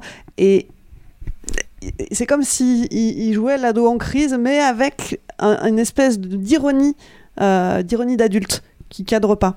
Mais en dehors de ça, euh, Il y j'ai a trouvé ça, ça il très y a, il y a- agréable. il y a aussi peut-être un autre petit truc en fait, parce que pour le coup, ça participe de, de comment dire, euh, la volonté euh, de reconstitution historique, quoi. C'est que ça se passe au moment où Reagan est en train de passer au pouvoir, quoi. Et disons que la problématique qui nous fait peut-être un tout petit peu sortir, euh, je pense, de cette époque-là, c'est d'avoir le recul euh, sur les années Reagan que les personnages n'ont pas forcément, en fait, dans le film. Et du coup, ça fait partie du euh, euh, moi, je m'en serais passé en fait. Enfin, je, je- je- je- dans le film, je m'en serais passé parce que je me dis que c'est euh, comment dire. euh, encore une fois, c'est pour le coup, c'est une vision d'adulte Mm. sur le récit en fait qui fait que comment dire. bah, c'est ça en fait. Et, et- et, euh, mais t'as pas ton micro, Rafik, pour dire pour nous, pour nous, euh, voilà. Euh, et, et du coup, en fait, ça participe du truc où effectivement, on va, on va, on va là. Mais encore une fois, ça fait. Il y a d'ailleurs, il y a Fred Trump. Mais oui, d'ailleurs, la- j'allais le dire, il y a des. y a des- Enfin, c'est pas des clins d'œil parce que c'est la réalité. Ah non, mais c'est une figure. Mais euh, il y a clairement une euh, volonté politique hein, euh, Oui, oui. derrière ces apparitions-là. Mais le truc, c'est que justement, c'est ce que c'est ce que vient de pointer Rafik du doigt, euh, qui n'a pas vu le film, mais qui, euh, comment dire, euh, Qui été en euh, gamin. voilà, et qui, qui- effectivement, quand t'es gamin, tu penses pas à ce, ce, ce- ce genre de truc. Donc à la limite, on en avait pas. Moi, j'aurais je- j'aurais troqué deux trois moments de plus, euh, tu vois, de moments où ils font les 400 coups, si tu veux, euh, plutôt que ce genre de moment-là où où là, c'est le cinéaste new-yorkais. euh, qui parle quoi mais c'est encore Oui. une fois c'est tellement que- finalement ça passe comme ça quoi Pour, pas- pour, ex- pour expliquer en deux mots aux, aux auditeurs qui, qui ne l'auraient pas vu, euh, le, le jeune adolescent donc qui s'appelle Paul Graff, euh, l'histoire commence et il est dans un, un lycée, euh, un lycée public. Euh, et ses parents vont le transférer en cours d'année euh, parce que justement il a des mauvaises fréquentations, parce que c'est un lycée public, euh, dans un lycée privé comme son grand frère. Et le lycée en question est administré par Fred Trump, donc le père du futur Donald Trump Et ça- ça et, va. qui- et qui à l'époque euh, qui à l'époque euh, euh, oui c'est ça administre l'établissement et une bonne partie du Queens Mais bon, enfin, en gros, voilà, c'est une question de représentation du, euh, du comment dire, euh, du lieu, quoi. Mais évidemment, on sait bien que, voilà, enfin, je veux dire, James Gray, il fait pas de. c'est- aussi son approche politique, quoi. C'est-à-dire que c'est sa façon de, comment dire, euh, de critiquer ce type d'éducation. Voilà. Et je pense qu'il n'avait pas besoin de ces figures-là, en fait, qui sont quand même se parlent, parce qu'en fait, les- dès que les mecs te, te sortent le mot Trump aujourd'hui, en 2000. 22, tu sais ce que ça veut dire, quoi, tu vois. Donc automatiquement, voilà, il n'avait pas besoin forcément de ça pour, pour appuyer son truc. Et, et surtout, encore une fois, ça, ça sort le, le- le film de la chronique euh, de, comment dire, euh, d'enfant, quoi. Ça rajoute un sous-texte qui n'était pas forcément nécessaire. Qui, qui est attendu de quelqu'un de, de quelqu'un comme lui, quoi. Voilà. Mais, mais, mais qui est pas, encore une fois, qui est pas, qui pour moi ne, ne torpille pas le film. hein. C'est euh, ni- et surtout pas l'émotionnalité du film. De- de- Alain est en train de crever hors champ, tu vois. T'as- T'as t'as prononcé le mot Trump et, et- voilà. et il se met à tousser, à vomir. à- Il est mal. J'ai j'ai retrouvé euh, une dernière chose avant qu'on passe au dernier film. J'ai trouvé aussi dans l'atmosphère de ce film, on en parlait en sortant, quelque chose euh, de Licorice Pizza dans euh, dans cette espèce de douceur, de la manière dont ça, ça montre, En moins fantasmé. en moins fantasmé, en fait, en moins euh, cringe. Ouais, ouais, c'est ça le truc. C'est-à-dire que moi, c'est- on en avait parlé à l'époque parce que ça participe de la chronique de la même manière. Mais en fait, euh, ce, ce, ce truc euh, qui, dans l'absolu, moi, me dérange pas hein, forcément dans, dans, dans Licorice Pizza euh, automatiquement, mais qui, qui, je trouve, était pas forcément si bien employé que ça, quoi. C'est euh, cette espèce de. de... En fait, moi, j'ai l'impression que. On va dire que la distinction, c'est que j'ai l'impression que cette période, il l'a vraiment vécue, euh, comment euh, James Gray. Euh, Paul Thomas Anderson, des fois, j'ai l'impression qu'il il se l'invente un peu. Voilà. Mais ce qui est aussi le travail d'un cinéaste, hein, donc, euh, donc euh, voilà quoi. C'est juste que du coup, moi, c'est le sentiment que j'ai et c'est la distinction entre les deux que je ferais. Mais oui, oui, il y a- il y, a un peu de ce. Ce, ce, côté doux, amer. Ouais, ouais, ce, rapport, ce rapport au passé, quoi. C'est Darius Konji qui a. C'est Darius Konji, oui. Ouais, parce que le travail qu'il avait fait sur la City of the avec Darius Konji, il est incroyable. Là, c'est différent parce que c'est beaucoup plus urbain, forcément. Mais Mm. en fait, c'est aussi c'est différent parce que c'est moins. euh, C'est pareil aussi. Lui. En fait, le truc, c'est que Konji, euh, c'est quand même un mec dont on. Le chef opérateur, on dit Ouais, le chef opérateur, c'est c'est euh, c'est c'est Le name dropping tout de suite. Non, mais c'est- il est légendaire.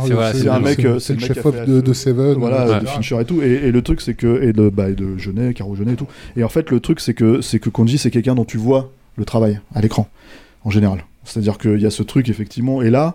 euh, y compris dans le City of Z. hein. Et, le, et le truc, c'est que là, c'est- moins flagrant, en fait. Justement, d'ailleurs, quand son nom est apparu dans le générique, je fais Ah, ouais, c'est vrai. Et je me suis vraiment fait la réflexion euh, de, comment dire, euh, mais c'était pas automatiquement, parce que la lumière est très belle. Mm. Encore une fois, elle est extrêmement voilà, travaillée et tout. Mais elle n'a pas ce, comment dire, cette mise en avant, en fait, qu'il Ouais, peut avoir habituellement. quoi. la vedette, ouais. Voilà. Mais donc c'est vraiment, c'est- c'est c'est ce- c'est un, un- un- j'ai envie de dire, enfin encore une fois, c'est attendu de la part de James Gray, mais c'est la sobriété, mais sous le bon, le bon, euh, comment dire, euh, pour les bonnes raisons en fait. Très bien. Armageddon Time, sorti en salle le 9 novembre, si vous voulez vous faire votre propre avis dessus. Dernier film qu'on va aborder dans cette émission. On termine avec un grand film. Un grand film d'action français. On va terminer avec Balle perdue 2, sorti sur Netflix le 10 novembre. Euh, ça a été réalisé par Guillaume Pierret, qui avait auparavant réalisé bah, Balle le numéro 1. Euh, ça Ils ont retrouvé la balle donc. voilà, ils ont retrouvé la balle. Alors dans Balle perdue 1, on suivait Lino, un génie de la mécanique qui avait rejoint les rangs de la police pour euh, aider les flics à neutraliser des go fast. Euh, dans le premier opus, il essayait de prouver son innocence en retrouvant cette fameuse balle perdue après avoir été accusé à tort de meurtre. Dans ce second volet, il va tout faire pour retrouver les personnes qui ont assassiné son frère et son mentor. Donc cette suite de Balle perdue 1, bah, c'est le Balle perdue 1, ça a été un gros succès, pas au cinéma mais sur Netflix, ça a été visionné plus de 30 000 par plus de 30 millions de foyers pendant les 28 premiers jours euh, de mise en ligne. Euh, Pendant la, la pandémie. pendant la pandémie. Euh, D'ailleurs, il va y avoir un Balle perdu 3, hein, c'est une trilogie. Et Bah, donc, vu la fin de celui-là, oui. Enfin, voilà, vu la fin de celui-là. Et donc, justement, ce deuxième opus euh, commence euh, quasiment tout de suite après la fin du premier. Euh, Marie, tu l'as vu aussi Oui. Ouh là là, tu l'as vu et alors euh, Je l'ai vu et je l'ai à peu près instantanément oublié. Non, en fait, c'est j'avais déjà pas, pas trop trop aimé le premier. En fait, c'est des films que j'aimerais bien aimer parce que moi j'aimerais bien qu'il y ait des super films d'action euh, en France. Euh, J'aime beaucoup la façon dont les gens en parlent parce que là je vois que tout le monde est très excité en attendant la sortie du film. Et en fait, moi quand je vois le film, je, mon excitation retombe tout, au- tout aussitôt quoi. Pff, honnêtement, j'ai vraiment pas grand chose à dire dessus. Moi, je me suis, j'ai l'impression de voir euh, bah, des clichés de, de films euh, policiers, de scènes qu'on a déjà vues avant, des dialogues très très écrits qui sonnent un peu faux. Euh, ça se prend beaucoup au sérieux, c'est pas très drôle et les seules fois où c'est censé être un peu drôle, ça marche pas. Euh, après, euh, bah, les, je sais pas, les scènes de baston sont très très chorégraphiées et, et je trouve qu'elles manquent un peu de naturel. Puis surtout, moi, c'est au niveau des cascades, c'est faire l'espèce de, de truc qui est un peu déjà teasé dans la, dans la bande-annonce où ils font. Ils ont cette magnifique Renault 21, euh, tu vois. Non, mais c'est pour faire un film d'action et de bagnole euh, très français, quoi. Donc, ils ont cette Renault 21 euh, tunée avec. je crois que c'est, je sais plus si c'était dans le résumé ou dans, je ne sais plus où j'ai lu ça, genre avec genre un mécanisme dont Lino a le secret, parce qu'évidemment tu sais pas trop comment ça marche, mais donc il y a une espèce de truc qui fait que- qu'il agrippe les voitures et qui réussit à les faire partir, à les exploser, Avec un, machin. un- un flux électrique. En Ouais, fait, hein. et, Ça crée un arc électrique. et euh, en fait, ils le font une fois, ils le font deux fois, ils le font trois fois. Et en fait, à la quatrième fois, j'étais là, mais qu'est-ce que. Enfin, c'est. c'est- Je sais pas, j'ai l'impression que ça. Ça fait Fast and Furious de trifouiller les oies, quoi. Ouais, en fait, non, mais c'est ça, en fait, c'est. Fast and Furious, mythe taxi, mythe euh, une euh, Renault 21, quoi. Et, euh, non, mais moi, j'ai trouvé ça euh, pff, très, très compliqué. Alors, la fin m'a fait bondir parce que à l'époque, je savais pas qu'un 3 avait déjà été euh, commandé par Netflix, mais bon, voilà, quand tu vois la, la toute dernière scène, Alors, on n'est pas censé, parce que comme le film va sortir, on n'est pas censé euh, trop divulguer. On divulgue pas. on Non, non, m'a- mais j'allais on- pas. on- je je vais ça parce pas- qu'on m'a demandé, les RP m'ont demandé. Je vais pas, voilà, je vais pas, je vais pas dire ce qui se passe, mais voilà. excitant, il, il se fait, il se fait cryogéniser, c'est ça Non, en fait, il y a, il y a- il y a- à- à Japon. Il y a Superman à la Il y a fin Henry Cavill, voilà, c'est ça. Il y a Henry Cavill qui arrive à la fin et je dis quoi? En fait, Henry Cavill, euh, Superman va conduire une tout le Renault monde dans ses 21. foyers s'est levé en hurlant Ouais Donc voilà, donc moi j'ai, ouais, je, c'était assez difficile à, à voir. Je préfère revoir dix fois Clerks 3. Ouais, tout ouais. est dit. Marie, drop the mic. Je vais pas le faire parce que Alain va hurler si je drop le mic, mais, euh, dans, mais ses le cœur y oreilles, est. dans ses oreilles, quoi. Bah, euh, moi, je, je rejoins Marie sur un truc, c'est-à-dire qu'effectivement, euh, euh, euh, bah, on, on- on a fait des émissions hein, là-dessus, hein, sur le cinéma euh, de genre français ou d'exploitation française, ce qu'on voudrait avoir en France et ce qui n'existe pas en France, etc., etc. Ce qui fait que, en gros, je pense que ça fait partie de l'excitation générale des gens, c'est-à-dire de se dire ah bah dans le con- contexte français, dans le cadre français, etc., etc. Il y a, un film d'action qui se prend pas la tête, qui machin, etc., etc. Et en fait, euh, euh, dans les intentions, j'ai envie de dire c'est louable. Euh, dans le résultat, c'est le problème fondamental, vraiment en fait, sur lequel on peut pas se passer. C'était déjà le problème dans le premier. C'est quelque chose qui coûte pas d'argent en fait. C'est-à-dire écrire un scénario, euh, enfin qui coûte beaucoup moins que le reste en fait, que les cascades, que tout ça, etc. etc. Écrire un scénario en fait qui, qui, qui soit, qui tienne vraiment en haleine. C'est vrai, on a rigolé sur le twist final et Rafi qui fait une blague sur le fait que ça pourrait être un twist à à l'Empire contre-attaque et tout, mais, mais c'est c'est- c'est ça le problème, c'est-à-dire qu'en fait, en gros, on va pas griller un twist qui n'est pas un twist. C'est-à-dire que en fait, c'est du délayage, c'est c'est pas de l'écriture scénaristique.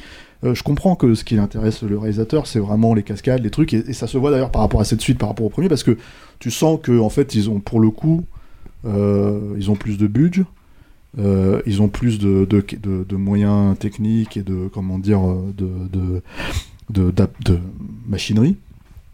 Donc du coup, d'un seul coup, tu as une caméra qui est un peu plus libérée dans les poursuites, euh, voilà.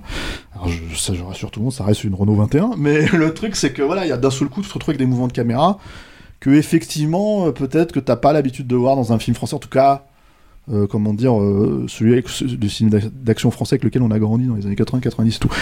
Moi, je suis sensible à un petit mouvement d'appareil, euh, de, caméra, de trucs comme ça, pour, pour que les gens comprennent des fois ce qui peut me faire triper en fait dans un film par rapport à, à une problématique de scénar ou des trucs comme ça. Mais là, le problème, c'est qu'en fait, on peut vraiment littéralement pas passer outre le comment dire euh, l'aspect totalement euh, fantasque en fait du scénar. C'est-à-dire que en gros, euh, euh, toi, tu racontes que le mec, en fait, il a essayé d'innocent. Enfin, tu vois, c'est un mécano qui a rien à voir avec euh, avec le truc, et d'un seul coup, il devient flic.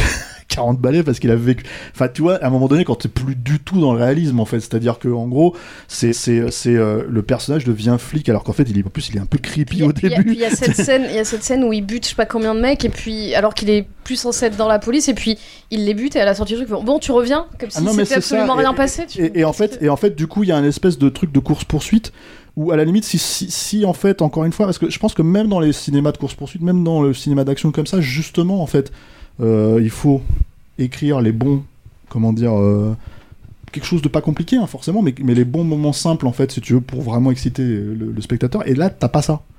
T'as quelques cascades. Alors t'as effectivement ce ce truc un peu euh, comment dire euh, ouais Fast and Furious euh, de Rambouillet quoi euh, avec euh, comment dire avec le, le- truc qui est pas euh, comment dire euh, qui est pas ultra excitant Moi, j'arrive pas à comprendre en fait parce que c'est c'est aussi un succès global hein, c'est-à-dire Netflix oblige quoi. C'est aussi un succès global. Moi je vois des gens sur Twitter euh, aux États-Unis euh, euh, en Angleterre ça qui tripent sur, la- sur le film et qui tripent sur la suite et qui l'attendent C'est la. Renault 20. Ah, non, non, mais je, et je pense en fait, si tu veux, qu'il y a cette espèce de truc euh, pseudo-exotique, comme nous on peut l'avoir avec le cinéma de Hong Kong ou le cinéma euh, de coréen ou j'en sais rien. Non, non, mais de, de, de, de triper en fait sur des trucs qui sont finalement peut-être un peu basiques, j'en sais rien. Mais comme on est français, ben forcément on, on le voit, voilà. Donc quelque part, j'ai envie de dire, c'est bon de se dire qu'il y a un succès, un vrai succès populaire en fait euh, autour de ce truc-là. Maintenant, euh, euh, ouais, le, film, il a exactement les mêmes problèmes que le précédent. C'est-à-dire qu'il a, il a une, une, une, approche, comment dire, scénaristique, mais, absolu- mais d'une pauvreté abyssale, quoi. C'est-à-dire que, en gros, moi, je- moi, j'aime bien Alban Lenoir. Je trouve que c'est quelqu'un qui a une énergie, en fait. Euh, euh, c'est un mec euh, qui, est plutôt sympathique en fait. Enfin, encore une fois, dans le, cadre d'un héros d'action, etc., etc., il pourrait le faire complètement. C'est pas ça le problème, quoi. Donc j'ai envie de le suivre quand je lance le film, en fait. C'est-à-dire j'ai envie de me dire tiens, je, je, je- voilà. Mais mais il, il portait, enfin, il a rien à part euh, euh, gesticuler, taper sur des mecs et, et, comment dire euh, sortir un flingue. Il a rien d'autre à jouer. Et, et- et le truc, c'est que pour quelqu'un comme moi qui encore une fois valorise énormément, enfin qui a énorme, enfin je fais pas une émission comme Story pour rien en fait. C'est-à-dire qu'on aime ça. Bon, moi j'aime ça en tout cas. Je sais que Rafik il aime pas. À chaque fois je l'appelle, il me, pro- il me propose un film. Les gens qui sont sur, les gens qui nous regardent sur YouTube, ils ont pas la 4DX. Hein. Le- je sais qu'à chaque fois que tu t'énerves, tu tapes sur le canapé, tu non, je tape sur dans ta cuisse là, voilà.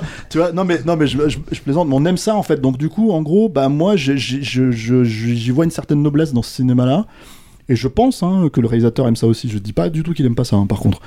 Mais j'aimerais juste en fait que bah, il s'emmerde un peu en fait euh, justement à trouver un enfin à écrire un scénar qui, qui, qui soit un peu moins téléphoné un peu moins C'est peut-être euh, pas à lui de l'écrire, parce que lui, il est peut-être aussi là ça, pour tu vois. tu vois. Mais voilà, et, et le truc c'est que du coup, du coup en fait c'est un manque énorme dans un dans un truc comme Balle perdue quoi, Euh, dans un contexte où euh, même si pour le coup il y a beaucoup beaucoup de contenu chaque semaine, notamment sur Netflix, parce que c'est quand même le contenu de la semaine sur Netflix et la semaine prochaine il y en aura un autre et la semaine d'avant il y en avait un.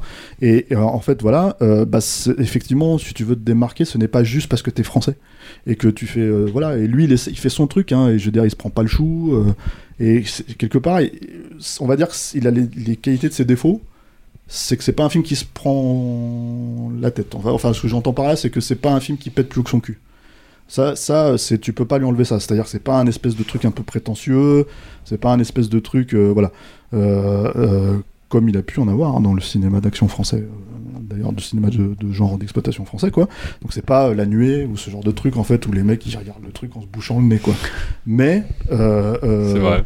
non mais c'est ça il a pas il a c'est c'est un film dans, dans le bon sens du terme, mais peut-être dans le mauvais sens aussi, parce que encore une fois, c'est les défauts des qualités, ce que vous voulez, etc. Vous, vous voyez le verre à moitié vide ou à moitié plein.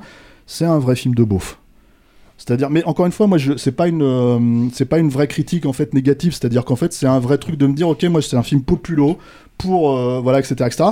Mais justement, putain, euh, les prend, enfin, euh, surélève un peu le, le- le- la qualité artistique générale, quoi. Tu vois, tu essayes de, de trouver un truc avec des personnages un tout petit peu qui sortent un tout petit peu des clichetons de base, qui, etc., etc. Donc en fait c'est ça le truc. Après bah il y a bon bah voilà il y a un coup de fusil bien placé de temps en temps donc je fais ah il y a un coup de fusil bien placé dans la gueule d'un mec, tu vois.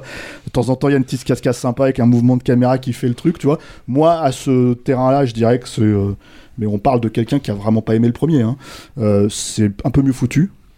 Mais euh, ça s'appelle Balle perdue 2, c'est la suite tu te dis putain vous avez vraiment tant de trucs à raconter que ça en fait bah, apparemment non pour arriver à, à, à- à délayer parce que c'est vraiment du délayage hein, pour arriver Et au troisième y a un au- trois, ouais. au- mais bien sûr parce qu'en fait c'est bah, une évidence quand tu vois la fin Euh, enfin c'est appelé par un, par un espèce de, de easter egg euh, je ne sais pas enfin tu vois voilà si c'est pas si c'est ça quoi mais euh, le, le truc si tu veux c'est que c'est appelé mais, mais t'as envie de dire mais vraiment vous allez faire le même film avec peut-être encore plus de cascades et encore plus de machin euh, euh, mais, mais tout en racontant toujours rien parce que c'est ça au final, ça raconte rien, balle perdue. Et c'est ça qui moi me, me comment dire, me pose vraiment problème. C'est un film, comme Marie le dit, c'est un film que j'aurais aimé, aimé euh, euh, qui euh, n'a pas mauvais fond, mais qui malheureusement en fait oublie l'essentiel quoi. Il y aura des progrès sur le troisième qui aura pour sous-titre coup de fusil bien placé. Coup de fusil bien placé, ouais, ça, ce serait. Non mais c'est vrai, un bon coup de shotgun bien placé dans la gueule d'un méchant. Moi je dis bah voilà, tu vois, j'ai envie de voir ça dans le cinéma français quoi. Mais mais c'est vrai que voilà, c'est c'est c'est et c'est problématique parce que en fait, euh, euh, c'est difficile de faire un, énorme procès d'intention, en fait, en gros, euh, à un film qui finalement euh, vraiment veut pas se la péter plus que ça, quoi, tu vois? Donc c'est juste que il se trouve que bah, ce film-là il est balancé sur la plateforme sur laquelle tout le monde va et que en fait en gros ça risque de faire effectivement 40 millions de vues en un mois et que du coup bah, tout le monde va se mettre à en parler partout sur les réseaux sociaux et, que ça va gonfler on va dire le- le- l'aura d'un film qui voilà quoi qui paraît pas très très euh, finaux qui- quoi non mais qui, qui est complètement enfin voilà qui, qui est un produit euh, qui passe comme ça quoi Eh ben, rendez-vous l'année prochaine pour Balle perdue 3. En attendant, Balle perdue 2, c'est disponible sur Netflix depuis le 10 novembre. Est-ce que c'est la fin de l'émission? Est-ce que c'est la fin de l'émission? Non, pas tout à fait. On va bientôt pouvoir rentrer, Ah. on va bientôt libérer euh, ton salon, on va bientôt pouvoir aller prendre le métro. Mais avant ça, c'est le grand retour du répondeur. Maintenant, c'est votre terrain d'expression. hein. Alors, qu'est-ce que vous nous dites ce mois-ci? On vous écoute. Salut Capture Mag, bah, c'était pour donner mon ressenti sur cette euh, grande première de cette rentrée. Euh, bah, un avis plutôt positif, voire même très positif. Hum, déjà c'est cool, ça permet d'avoir votre ressenti sur des films que vous aurez jamais chroniqués dans l'ancienne monture. Je pense notamment à Jack B. Euh, moi le seul bémol que j'avais c'était sur euh, Athéna, d'avoir euh, 40 minutes euh, sur un film que bah, personne ou quasiment personne n'avait aimé. Alors je comprends que l'idée, c'était le film qu'il fallait mettre en avant parce que c'était le seul apparemment que tout le monde avait vu. Mais si le film en question est, est pas intéressant et il n'y a pas grand chose à dire dessus, c'est pas la peine de se forcer quoi. Et je trouve ça dommage d'avoir deux fois moins de temps sur 3 millions à t'attendre, euh, qu'apparemment une seule personne n'avait pas vu, que sur Athéna, euh, voilà, qui était le film certes attendu, certes événement de la rentrée, mais euh, en en un quart d'heure, je pense son sort était réglé quoi. Yo, Capture Mag. Quel plaisir de vous réécouter de nouveau. C'était surtout pour vous dire que le nouveau format est pas mal, mais hélas, vous effleurez peut-être trop les sujets, alors qu'avant le kiff c'était quand même de rentrer à fond dans le, dans le détail, jusqu'au moindre pixel. Bref, ce n'est que mon avis. Du coup, vu que vous n'avez plus de, podcast euh, concernant les séries, on aurait bien aimé avoir votre avis sur Better Call Saul et compagnie. Je ne sais pas sous quel format, mais ça serait, ça serait sympa. Hein Allez. Allez, je vous kiffe. Bisous.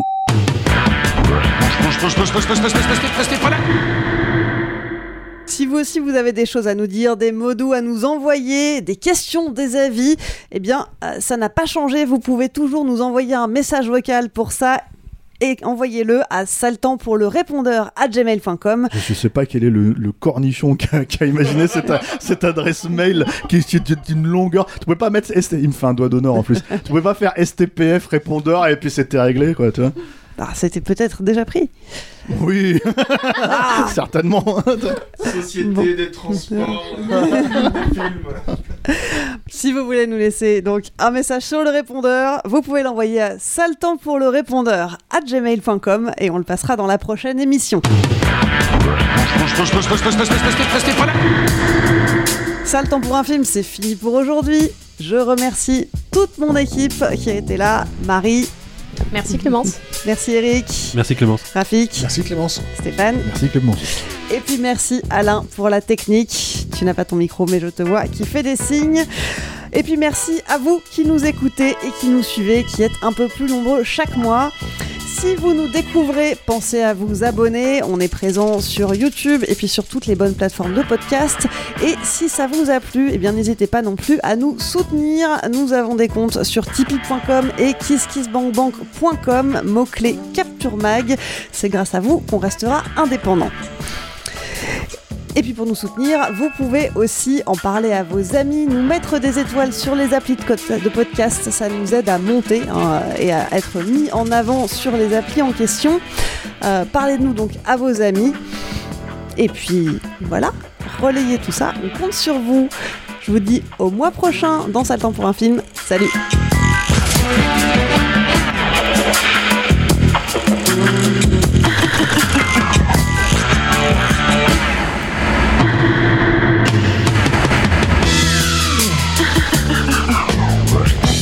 Restez, restez, restez, restez, pas là, y a rien à voir, dégagez